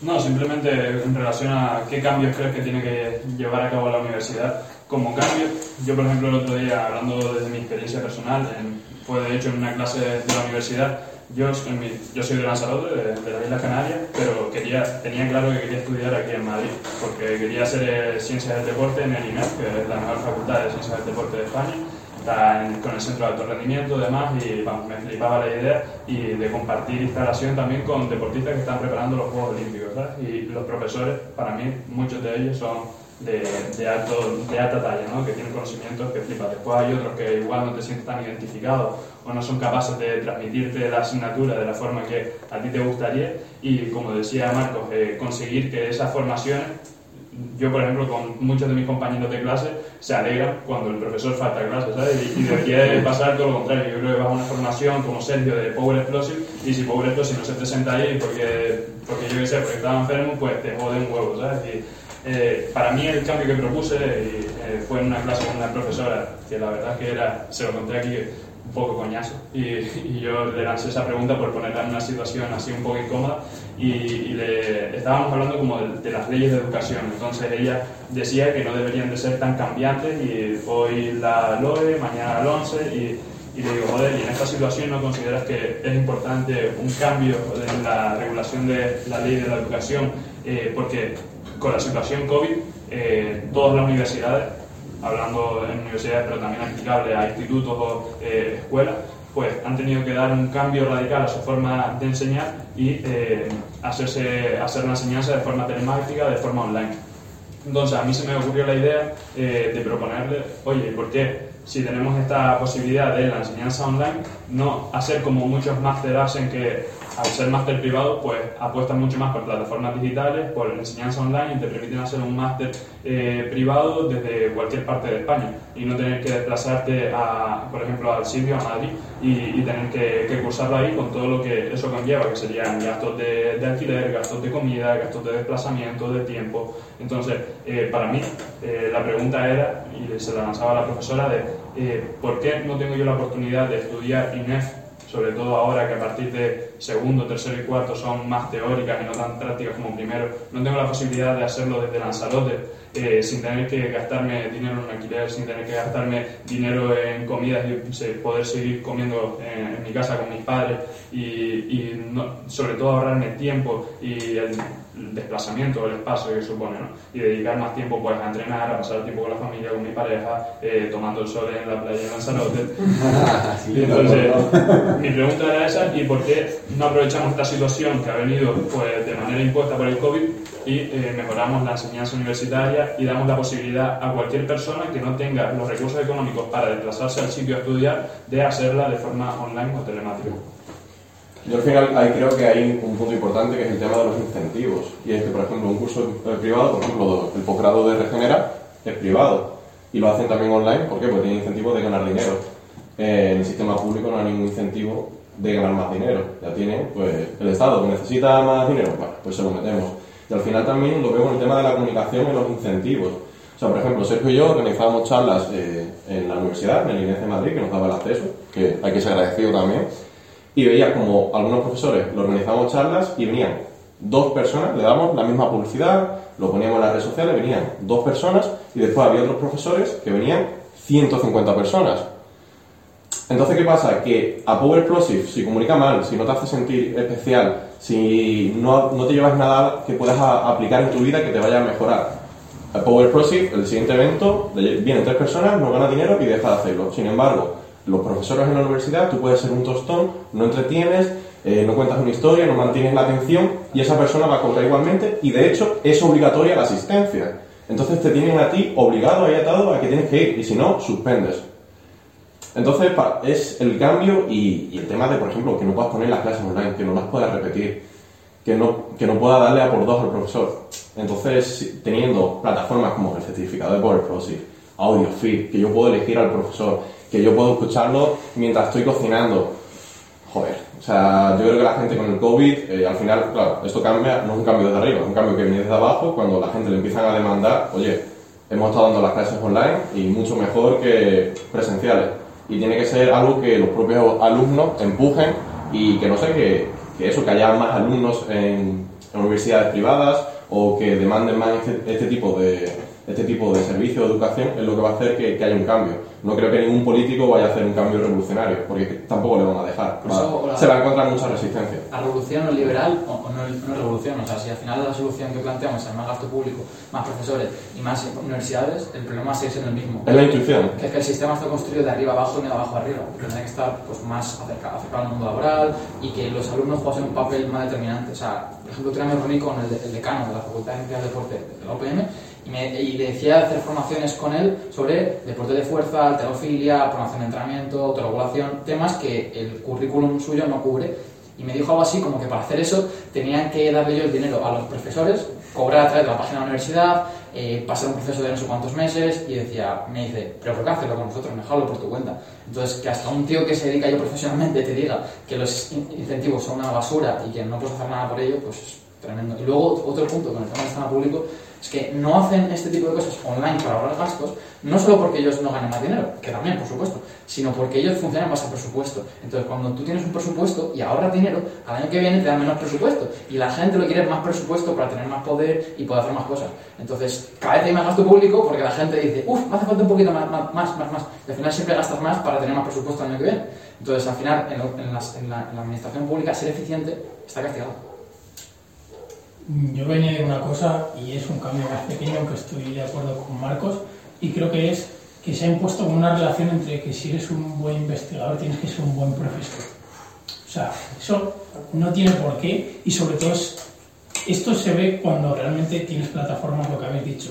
Puedes formarte con gente como Power en entrenamiento, pero en cambio tienes que asistir obligatoriamente, como ha dicho Quique, a las clases de el investigador de turno porque le obligan a hacer X horas de formación. Y es como, si yo no digo que sea mal investigador, que puede ser el mejor investigador, pero que seas bueno en algo no implica que seas bueno en otra cosa. Y eso pasa mucho también en redes sociales, que hay alguien que es bueno en entrenamiento y se pone a dar consejos hasta de cómo tener pareja. Pero esto, pero esto pasa por incentivos, porque la universidad no tiene que retener al alumno. Piensa que el tío es un coñazo y es un buen investigador. Si es que yo cobro igual, o sea que al final, de nuevo, todo- todos son incentivos. Claro, los profesores no tienen motivación por enseñar. Bueno, yo venía aquí con el cuchillo en- la boca, ¿vale? A darle caña a la universidad, la verdad. Venga. Yo, yo estudio en Valencia, ¿vale? Y yo sinceramente lo, lo mejor que me lleva a la universidad es el título y mis amigos. Ya está. Es más, me he dado cuenta más de esto conforme han pasado los años. Yo he terminado la carrera, pues ahora, ahora este año ahora cuatro años, creo, más o menos. Conforme iba pasando el tiempo me he dado cuenta de lo desactualizado que está, hablo de Valencia, ¿eh? la información en la carrera. O sea, que yo salga de la carrera y no, sea lo que, no sepa lo que es el RIC y el RP, pues me parece grave. Entonces, son cosas que, claro, va todo relacionado. Si al final el profesor no tiene ninguna motivación, ¿por qué va a actualizar el contenido, no? Tengo los PowerPoints hechos desde hace 15 años, pues paso los mismos. ¿Por qué me voy a curar otro PowerPoint actualizando la información, no? Entonces al final dices, hostia, es que lo que decías es que al principio, el ejemplo me tengo que sacar la carrera, pues porque hoy en día me la tengo que sacar, ¿no? Para ejercer, pero tampoco me motiva, o sea, que yo por ejemplo en primera carrera, lo, lo, lo contaba antes, en primera carrera no fui a clase, si había, vamos a poner que habían 30 clases, fui a una, literal, o sea, yo no iba a clase, no me motivaba tampoco ir a clase, o sea, al final tú llegas a una clase, y esto es un ejemplo real, yo, yo tenía, tenía kinesiología a las 8 de la mañana, llegaba a clase, el profesor abría el ordenador, abría el ordenador, desde mi punto de vista, spoiler, abría el marca. A las ocho y media aproximadamente, un saludo Pascual. Desde la- a las ocho y media empezaba a pasar lista, a las nueve ya terminaba de pasar lista y a las nueve y media decía, bueno chicos, os dejo salir media horita antes. Entonces dices, cabrón, hasta media hora de clase. Y te da la rabia, ¿no? No, en aquel momento pues tenías la, la mentalidad esa de, guau, qué bien, tengo media hora libre, ¿no? Ahora, ahora me jodería mucho, sinceramente. O sea, ahora sería el, que- el, el, el pesado, ¿no? O el típico de, mm, no, o sea, da, da, da el contenido, ¿sabes? Vengo aquí a aprender. Entonces yo creo que eso va muy relacionado a eso. El profesor no tiene ninguna necesidad de, pues es que a mí me da igual. Si suspendes, pues bien. Si incluso mejor, ¿no? Vas a seguir pagando. Si apruebas, también bien. Y me da igual. Si, ¿Quién me va a venir dentro de cinco años a decirme, oye, esto no me lo enseñaste en la carrera? Me da igual. Y esto al final es compatible con que hay profesores que tienen vocación, pero es un 5%, un 10%, y el problema de la gente con vocación que no tiene incentivos es que a largo plazo esa gente, que no tienen 40 o 45 años, se quema, y cuando tienes el cumpleaños de tu hija el, el sábado, pues te pones a organizar eso y no el examen del lunes o no las clases, entonces al final los incentivos no están alineados para obtener un buen resultado. Y, y bueno, es un poco tiene ver. Yo, yo creo que aquí lo- la, la clave de todo esto que estamos hablando es la pregunta que ha, que ha hecho antes Alberto, que era ¿para qué haces eso?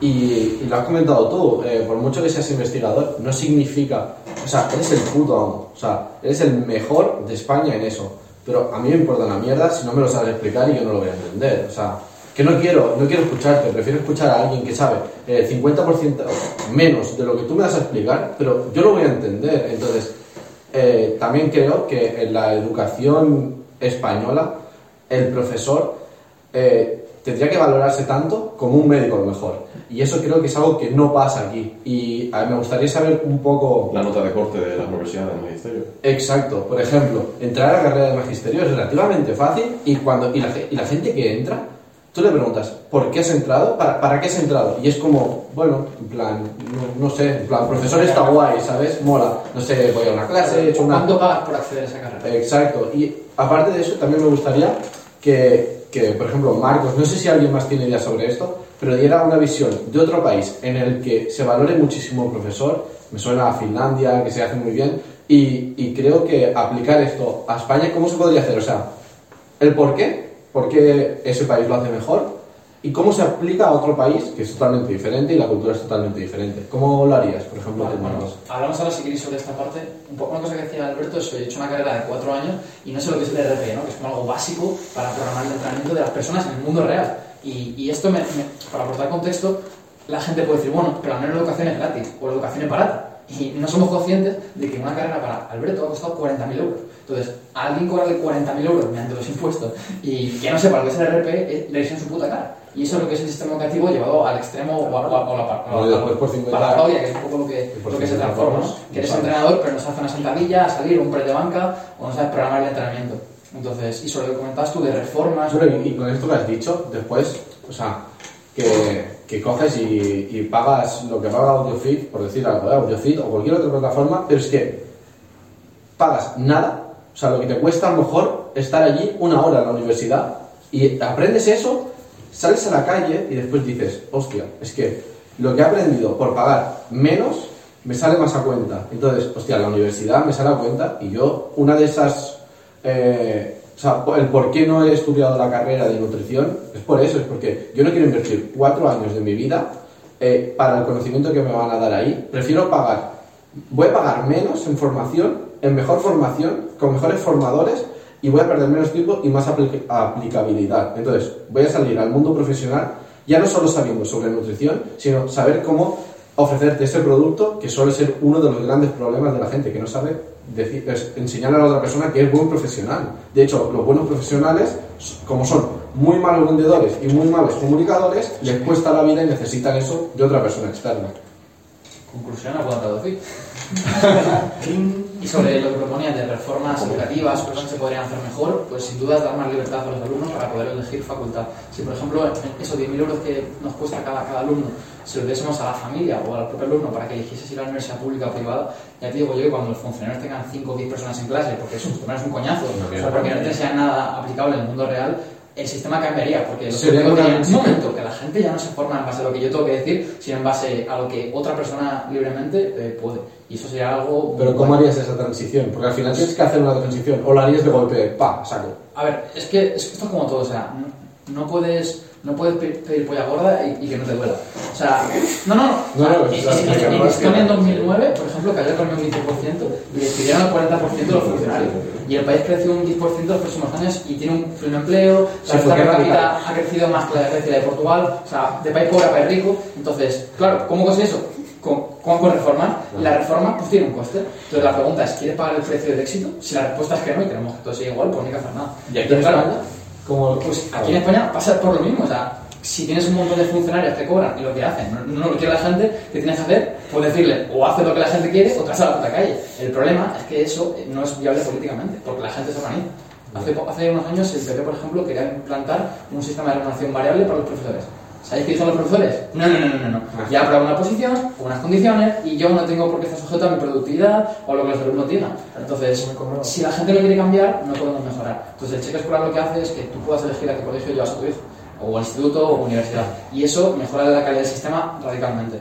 Puede tener ciertos problemas, como que los políticos, en su eh, animanía por dirigir la sociedad, digan, ah, no, pues para poder tener, para poder aceptar cheque escolar en tu, en tu centro de educación, tienes que enseñar lo que yo te diga. Entonces, si- de nuevo, aunque esto es una herramienta, si los políticos la aplican mal, pues podría ser un desastre. Como decías tú, en Finlandia, en Suecia, se aplica el cheque escolar, el cheque sanitario, y las familias tienen más libertad. Entonces eso funciona mejor en general, porque introduces competencia en el sistema.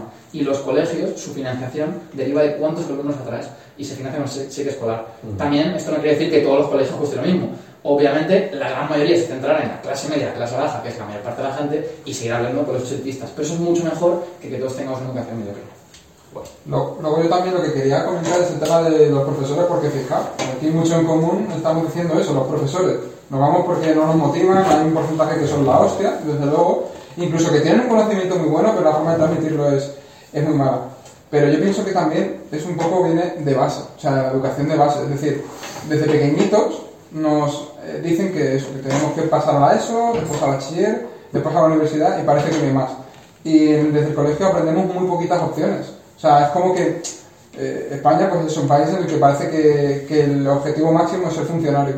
Entonces, ¿qué ocurre? Que mucha gente cuando tiene que elegir carrera, pues entra sin haber probado otras muchas cosas, sin saber lo que le gusta y sin vocación. Entonces, claro, estudia magisterio, acaba dando clases donde sea, y, y como realmente pues, no ha descubierto que sea eso lo que le guste, no lo hace con pasión. Entonces, claro, eso luego influye un montón en, en que la gente pues no aproveche las clases y acabemos pues eso, saliendo de las carreras, etcétera. Y, y a mí me gustaría también mm, ver qué puntos positivos le veis a la universidad, porque bueno, yo creo que algo tiene, ¿no? a pesar de que estamos diciendo todo esto. Y yo personalmente, pues bueno, me metía, yo hice psicología, entré con la mentalidad eh, que tiene la mayoría, ¿no? Y yo ahí me, me incluyo, y estuve en su día del borrego, de ir a, pasar el rato y de no aprovecharlo. Luego me metí a ciencias del deporte con la mentalidad de voy a reventarlo, pero porque yo pensaba que el problema había sido que no había puesto todo mi, mi esfuerzo en aprovechar al tope la carrera. Pero yo me he dado cuenta que en ciencias del deporte lo estoy haciendo y los máximos beneficios que estoy obteniendo han sido el poder organizar eventos y el conocer a gente. Pero aun poniéndome a tope no está siendo el conocimiento, porque en una formación de Power, en un vídeo de YouTube o en, en la lista de reproducciones de Roberto Amorosi en su canal, aprendo más de entrenamiento que de, de todo esto. Por poner un ejemplo, si Roberto Amorosi estuviera dando clases en alguna facultad de ciencias del deporte, te digo yo que petaban las clases, petaban. horas extras. E- Efectivamente. Entonces, claro, al final también un poco eso. Entonces, por lo menos, mi punto de vista a día de hoy, el punto fuerte que tienen que hacer las universidades es- son el poder hacer relaciones sociales. Yo creo que es conocer a gente, ese networking, ¿no? Para mí ese es el, el principal. No sé cómo, cómo lo veis vosotros. A ver, yo, por experiencia propia, eh, el hecho de venirme aquí a Madrid no hubiese sido posible si no hubiese entrado a la universidad. O sea, si yo le tengo que decir a mis padres que pagan un piso aquí en Madrid, eh, con lo caro que está aquí los pisos, y voy a montar una empresa, voy a empezar mi marca personal, mis padres me dirían que por aquí, ¿no? Eh, vete a estudiar, y entonces al final tengo ahí contento a mis padres, a los inversionistas, y eso me da, me permite la libertad para yo poder, pues eso, organizar charlas, conocer a Sergio, conocer a un montón de influencers, a mis referentes, y empezar ya, por ejemplo, con el tema de, online. Que si yo tengo que empezar directamente con el online, con el online y vivir en un piso, meterme en responsabilidades, pagar, me vería muy ahogado y tendría que empezar a trabajar en, en trabajos más precarios y se me haría mucho más lento. Entonces, si tienes la posibilidad de empezar la universidad y que te da bastante tiempo y bastante flexibilidad y empezar otros proyectos aparte, yo creo que para eso viene muy bien la universidad. Y si eres un poquito avispado, yo recomiendo el libro que fue por el que empecé a hacer todas estas cosas de, de traer a Marcos Vázquez, a Miguel Camarena, a Laura Guzmán y a Marcos Conker que es el libro de Nunca Coma Solo de Keith Ferrazzi, que es de networking y al final te dice que el tema de organizar eventos, al final yo lo que hice eh, con lo de las Move Talks eh, fue, eh, yo sé que la universidad tiene algo gratis que es, eh, y algo valioso, que es el tema de un local muy grande, una universidad emblemática, donde la gente le encantaría dar charlas. Entonces digo, vale, yo que estoy dentro de la universidad, que tengo contacto con el vicedecano, con el decano, etcétera, etcétera, digo, voy a organizar, voy a promocionar, voy a usar los recursos de la universidad voy a traer a alguien que le encantaría dar una charla aquí, alguien que comunica bien y alguien que tiene muchos seguidores. Y entonces se creaba una sinergia, ganaba la universidad porque organizaba cosas chulas, que no suelen hacer, eh, ganaba el ponente, que al final eh, tenía un sitio físico de donde dar la charla, porque suele ser a través de Instagram, y en tercer lugar ganaba la gente que asistía. Entonces, si a la gente que está escuchando eso y, quiere y está entrando a la universidad, puede aprovechar organizando cosas chulas y utilizando los recursos de la universidad a tu favor, pero también tienes, tienes, no puedes ser tú un aprovechado. Tienes que también asegurarte de que la gente que te está dando esos recursos también gane, porque si no, no va a querer hacer más cosas contigo. A ver, me gustaría decir que lo más importante de la universidad para mí ha sido también el networking y todo lo que he aprendido de los profesores que he conocido. Eh, el tema de llevar una carrera que es mm, en gran parte práctica, llevando lo que dijiste antes a 100% online, no lo veo viable, la verdad. A no ser que haga las clases de baloncesto por vídeo y le envíe el vídeo a la profesora. Mm, las clases podrían ser eh, vía online, pero al final eh, la conexión que hay en presencial no se va a poder sustituir nunca jamás en la vida. Y por otro lado, creo también, y me gustaría romper una lanza a favor de la universidad, y es que hay profesores muy buenos, que son grandes profesionales, que me han ayudado muchísimo Y estoy totalmente de acuerdo con lo que habéis estado comentando, de la pública, la privada y todo eso, eh, estoy eh, en esa línea, pero hay personas que me han aportado mucho, que cobraban una mierda y que mm, se mataban, y que para ellos eso era la felicidad, y ayudar a esos alumnos era su vida, ¿sabes? Y yo esa gente, son para mí son amigos incluso, y han sido muy referentes para mí. Incluso va a depender también, en los, como en marketing, ¿no? los niveles de conciencia que tienes y, y en el punto en el que estés. Yo he pasado por máster medio, o sea, perdón, por, por grado medio, por grado superior, por carrera, dos máster.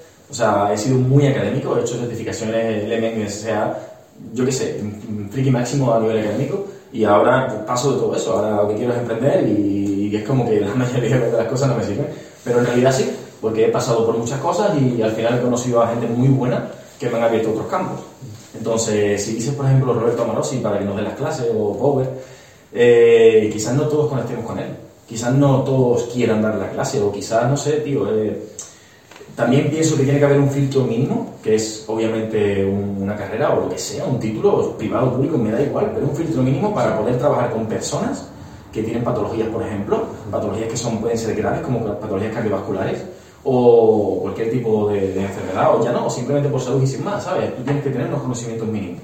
Eh, que se puede mejorar todo eso, obviamente, y muchísimo, y los contenidos que hay, pues ya saben, ¿no? ¿Qué pasa? Que quizás aquí nosotros eh, somos más frikis todos del entrenamiento de fuerza, nos gusta mucho más ese ámbito, hay otros que, tío, que quieren ser profesores, que su, que su vida es esa, o que quieren dedicarse al, al fútbol, al deporte colectivo, que es totalmente diferente, yo no tengo ni idea de, de manejar un deporte colectivo, ¿sabes? Y me encanta el entrenamiento de fuerza, por ejemplo.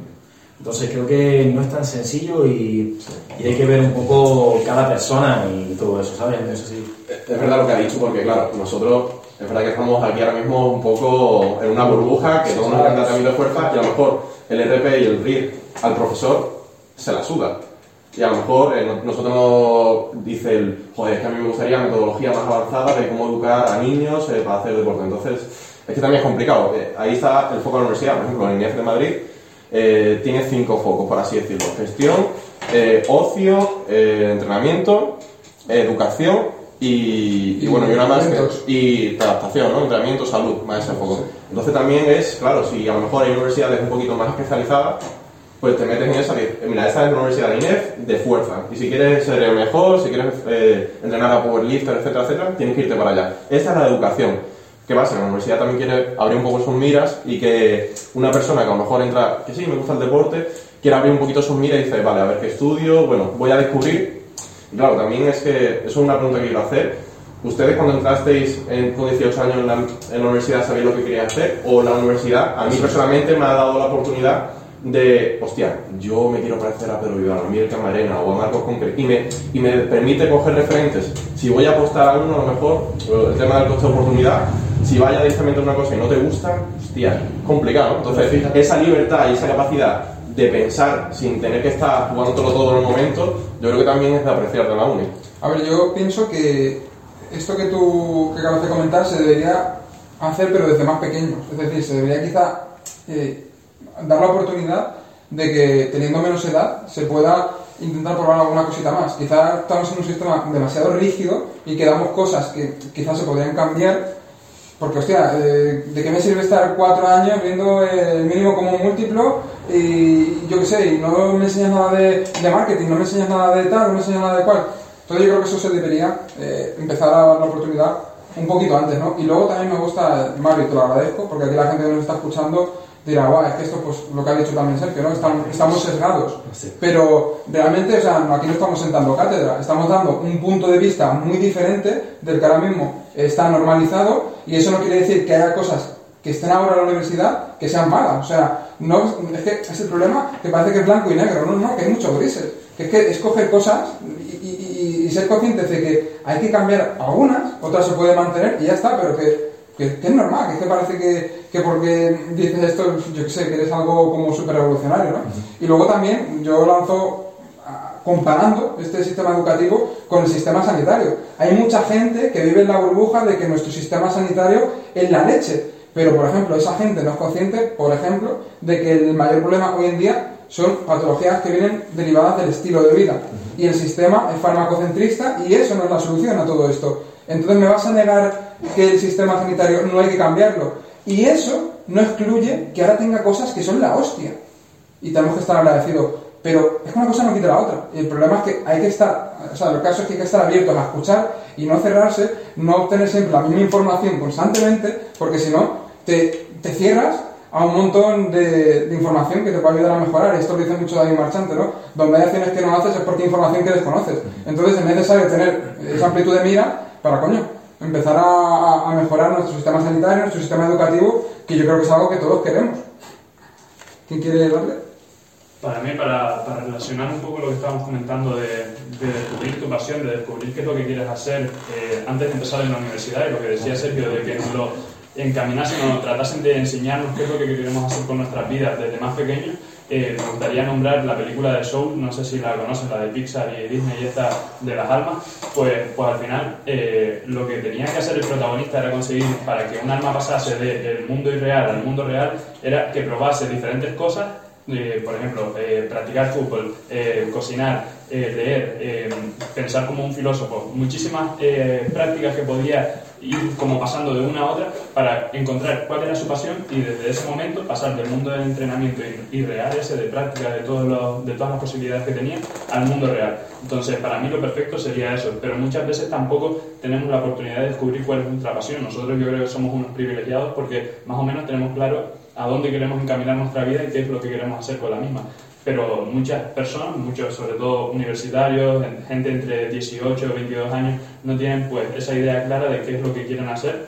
Incluso aunque la tengan clara, yo no estoy diciendo que la, que la tengan que tener muy definida desde los 18 años. Igual a los 18 te apetece y tienes claro cuál es tu pasión, pero dentro de 10 descubres que, que hay otra cosa que te llama más la atención y puedes cambiar perfectamente. Pero a lo que voy que me lío es que la gente no tiene clara qué, qué es lo que quiere hacer. Entonces, eh, hablando de mi caso personal, yo me metí en ADE porque no tenía muy claro qué era lo que quería hacer con mi vida. Estaba, me dedicaba de manera semiprofesional al baloncesto y hice dos años de ADE que lo estaba haciendo pues más o menos como Sergio, que no tiene eh, ningún problema, podrías terminarla perfectamente porque no es un reto a nivel pues eso, intelectual y demás, que eh, es como lo que está bien concebido, lo hacía por tener contentos a mis padres y por seguir practicando baloncesto de manera semiprofesional y a la vez combinarlo con, con los estudios, ¿no? no dejar de lado eso, esa parte de los estudios y dedicarme solo al deporte.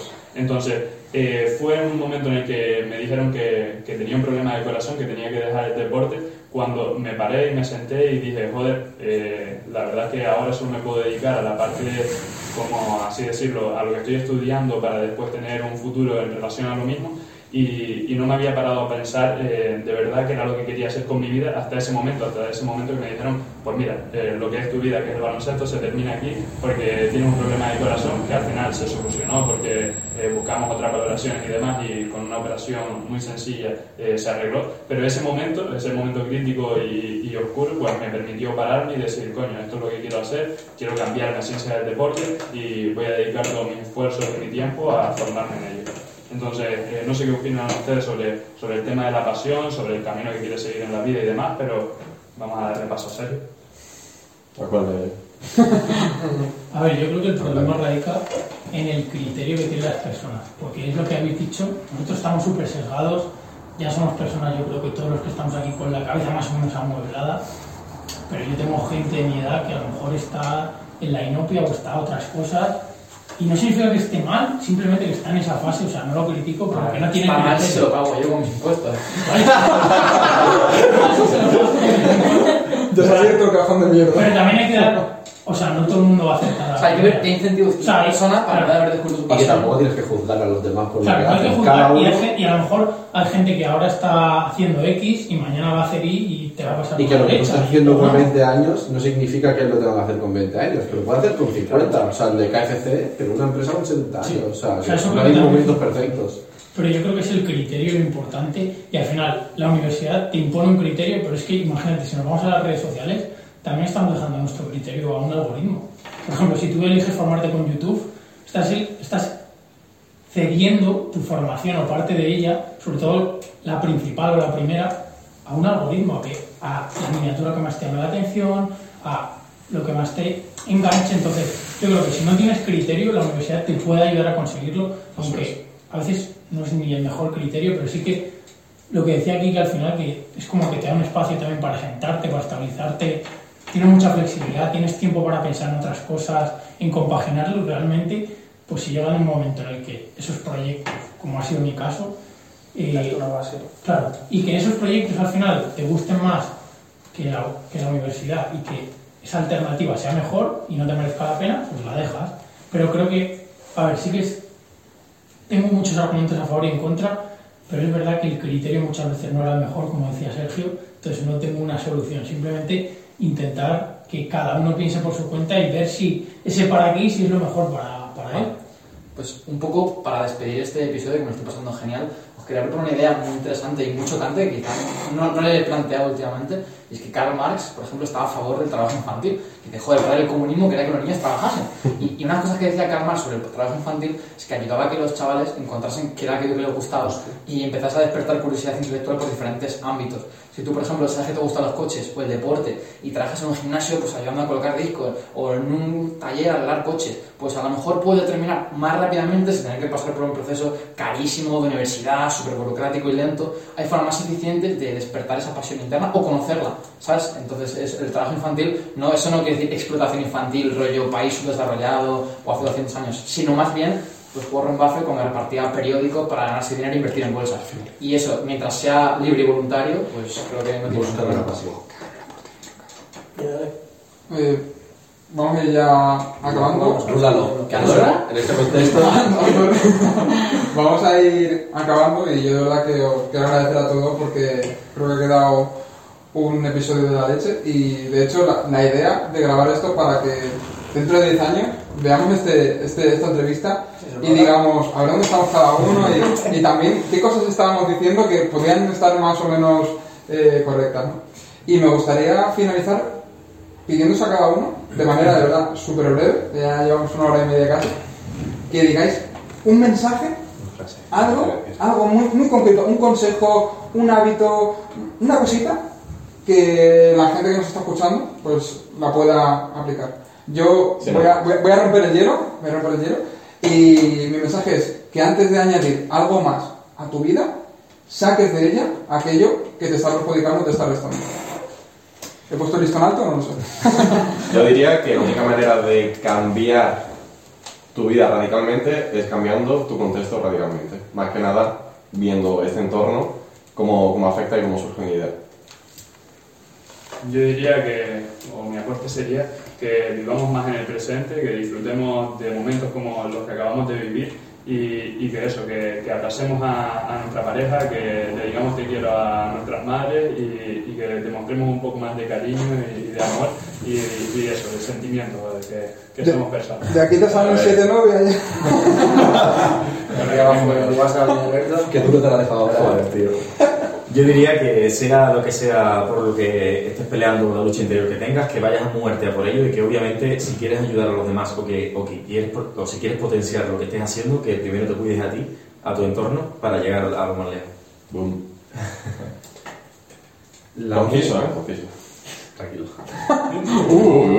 Eh, yo te diría que, que te guíes sobre todo por lo que hay al otro lado del miedo y que, y que te atrevas a vivir experiencias que realmente te dan mucho miedo, porque al final, después, después de pasar todo ese miedo, te das cuenta de que son las mejores experiencias de tu vida. Yo no me voy a complicar mucho y voy a decir lo que, lo que digo siempre en mis historias todas las mañanas, que lo saco un poco también del libro que ha dicho Alberto, que es eh, intentar ser un poco mejor cada día. Ya está, siempre intentar ser un poco mejor que ayer. Yo me quedaría con una frase de mi amigo Macro Wizard que dice algo así como crea más y consume menos. O sea, creo que la mejor decisión que en mi vida ha sido trabajar lo antes posible, emprender lo antes posible. O sea, no, no tengas miedo al fracaso, no tengas miedo a, a, a- a que si lo intentas y crea más y consume menos. Es un mensaje muy potente. Yo diría, piensa por ti mismo y cuestiona hasta lo que hay en este podcast, cuestiona la universidad, cuestiona cualquier curso, cuestiona cosas y forja tu propio criterio. A ver, antes Sergio ha dicho que no todo era blanco y negro, pero aquí Mario es blanco y negro.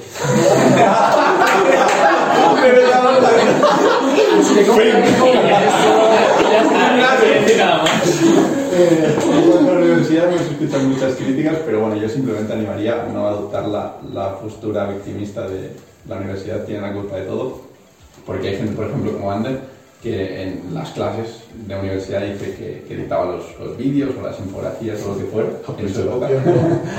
y, que, y que, bueno, que todos aquí pues tenemos el contexto de que hacíamos más formaciones fuera y todo eso, pero escuchar desde fuera da la sensación de que estamos siendo un poco victimistas. Y en torno a una frase, había una que me gusta mucho, que la dice David Marchante, que era en plan, no importa lo que dices, no importa lo que haces, sino cómo haces sentir a la, a la persona que está delante. Bueno, que bueno, por cierto, para quien tenga dudas de quién es Mario, es el hermano de Marco, no ha intervenido en el podcast, pero está aquí. pues, bueno, Kike, yo de verdad que es, eh, si no el podcast que más he disfrutado, de, de los que más, de hecho al final lo que decimos, ¿no? De la presencialidad, el online, pero las dos entrevistas que hemos hecho presenciales, una a todo el equipo de Regenera y ahora esta conversación con, con vosotros que sois colegas, yo son las que más he disfrutado. O sea que lo presencial al final es, es insustituible yo creo. Y bueno, eh, animamos a que compartan y... Que compartan y bueno, antes de eso, que, joder, eh, esto me anima a hacer los siguientes podcasts, todos los que podamos presencial porque es otra cosa. Al final conectas más con, con la, con la persona que tienes delante. Y bueno, como siempre decimos, si os ha gustado el podcast, le hacéis una captura de pantalla a la plataforma en la que lo estéis escuchando, ya sea en YouTube, en Spotify, en Apple Podcasts, en Ivos, y nosotros, eh, esto si nos etiquetáis, pues lo, compartimos y llega a más gente. Así que nada, de verdad, chicos, agradeceros todo y nos vemos en el siguiente episodio. Nos vemos en Andorra. Gracias por escuchar este episodio y por favor, por favor, comparte el podcast. Asegúrate de que te suscribes porque muchos de vosotros no estáis suscritos y que tengáis un gran día.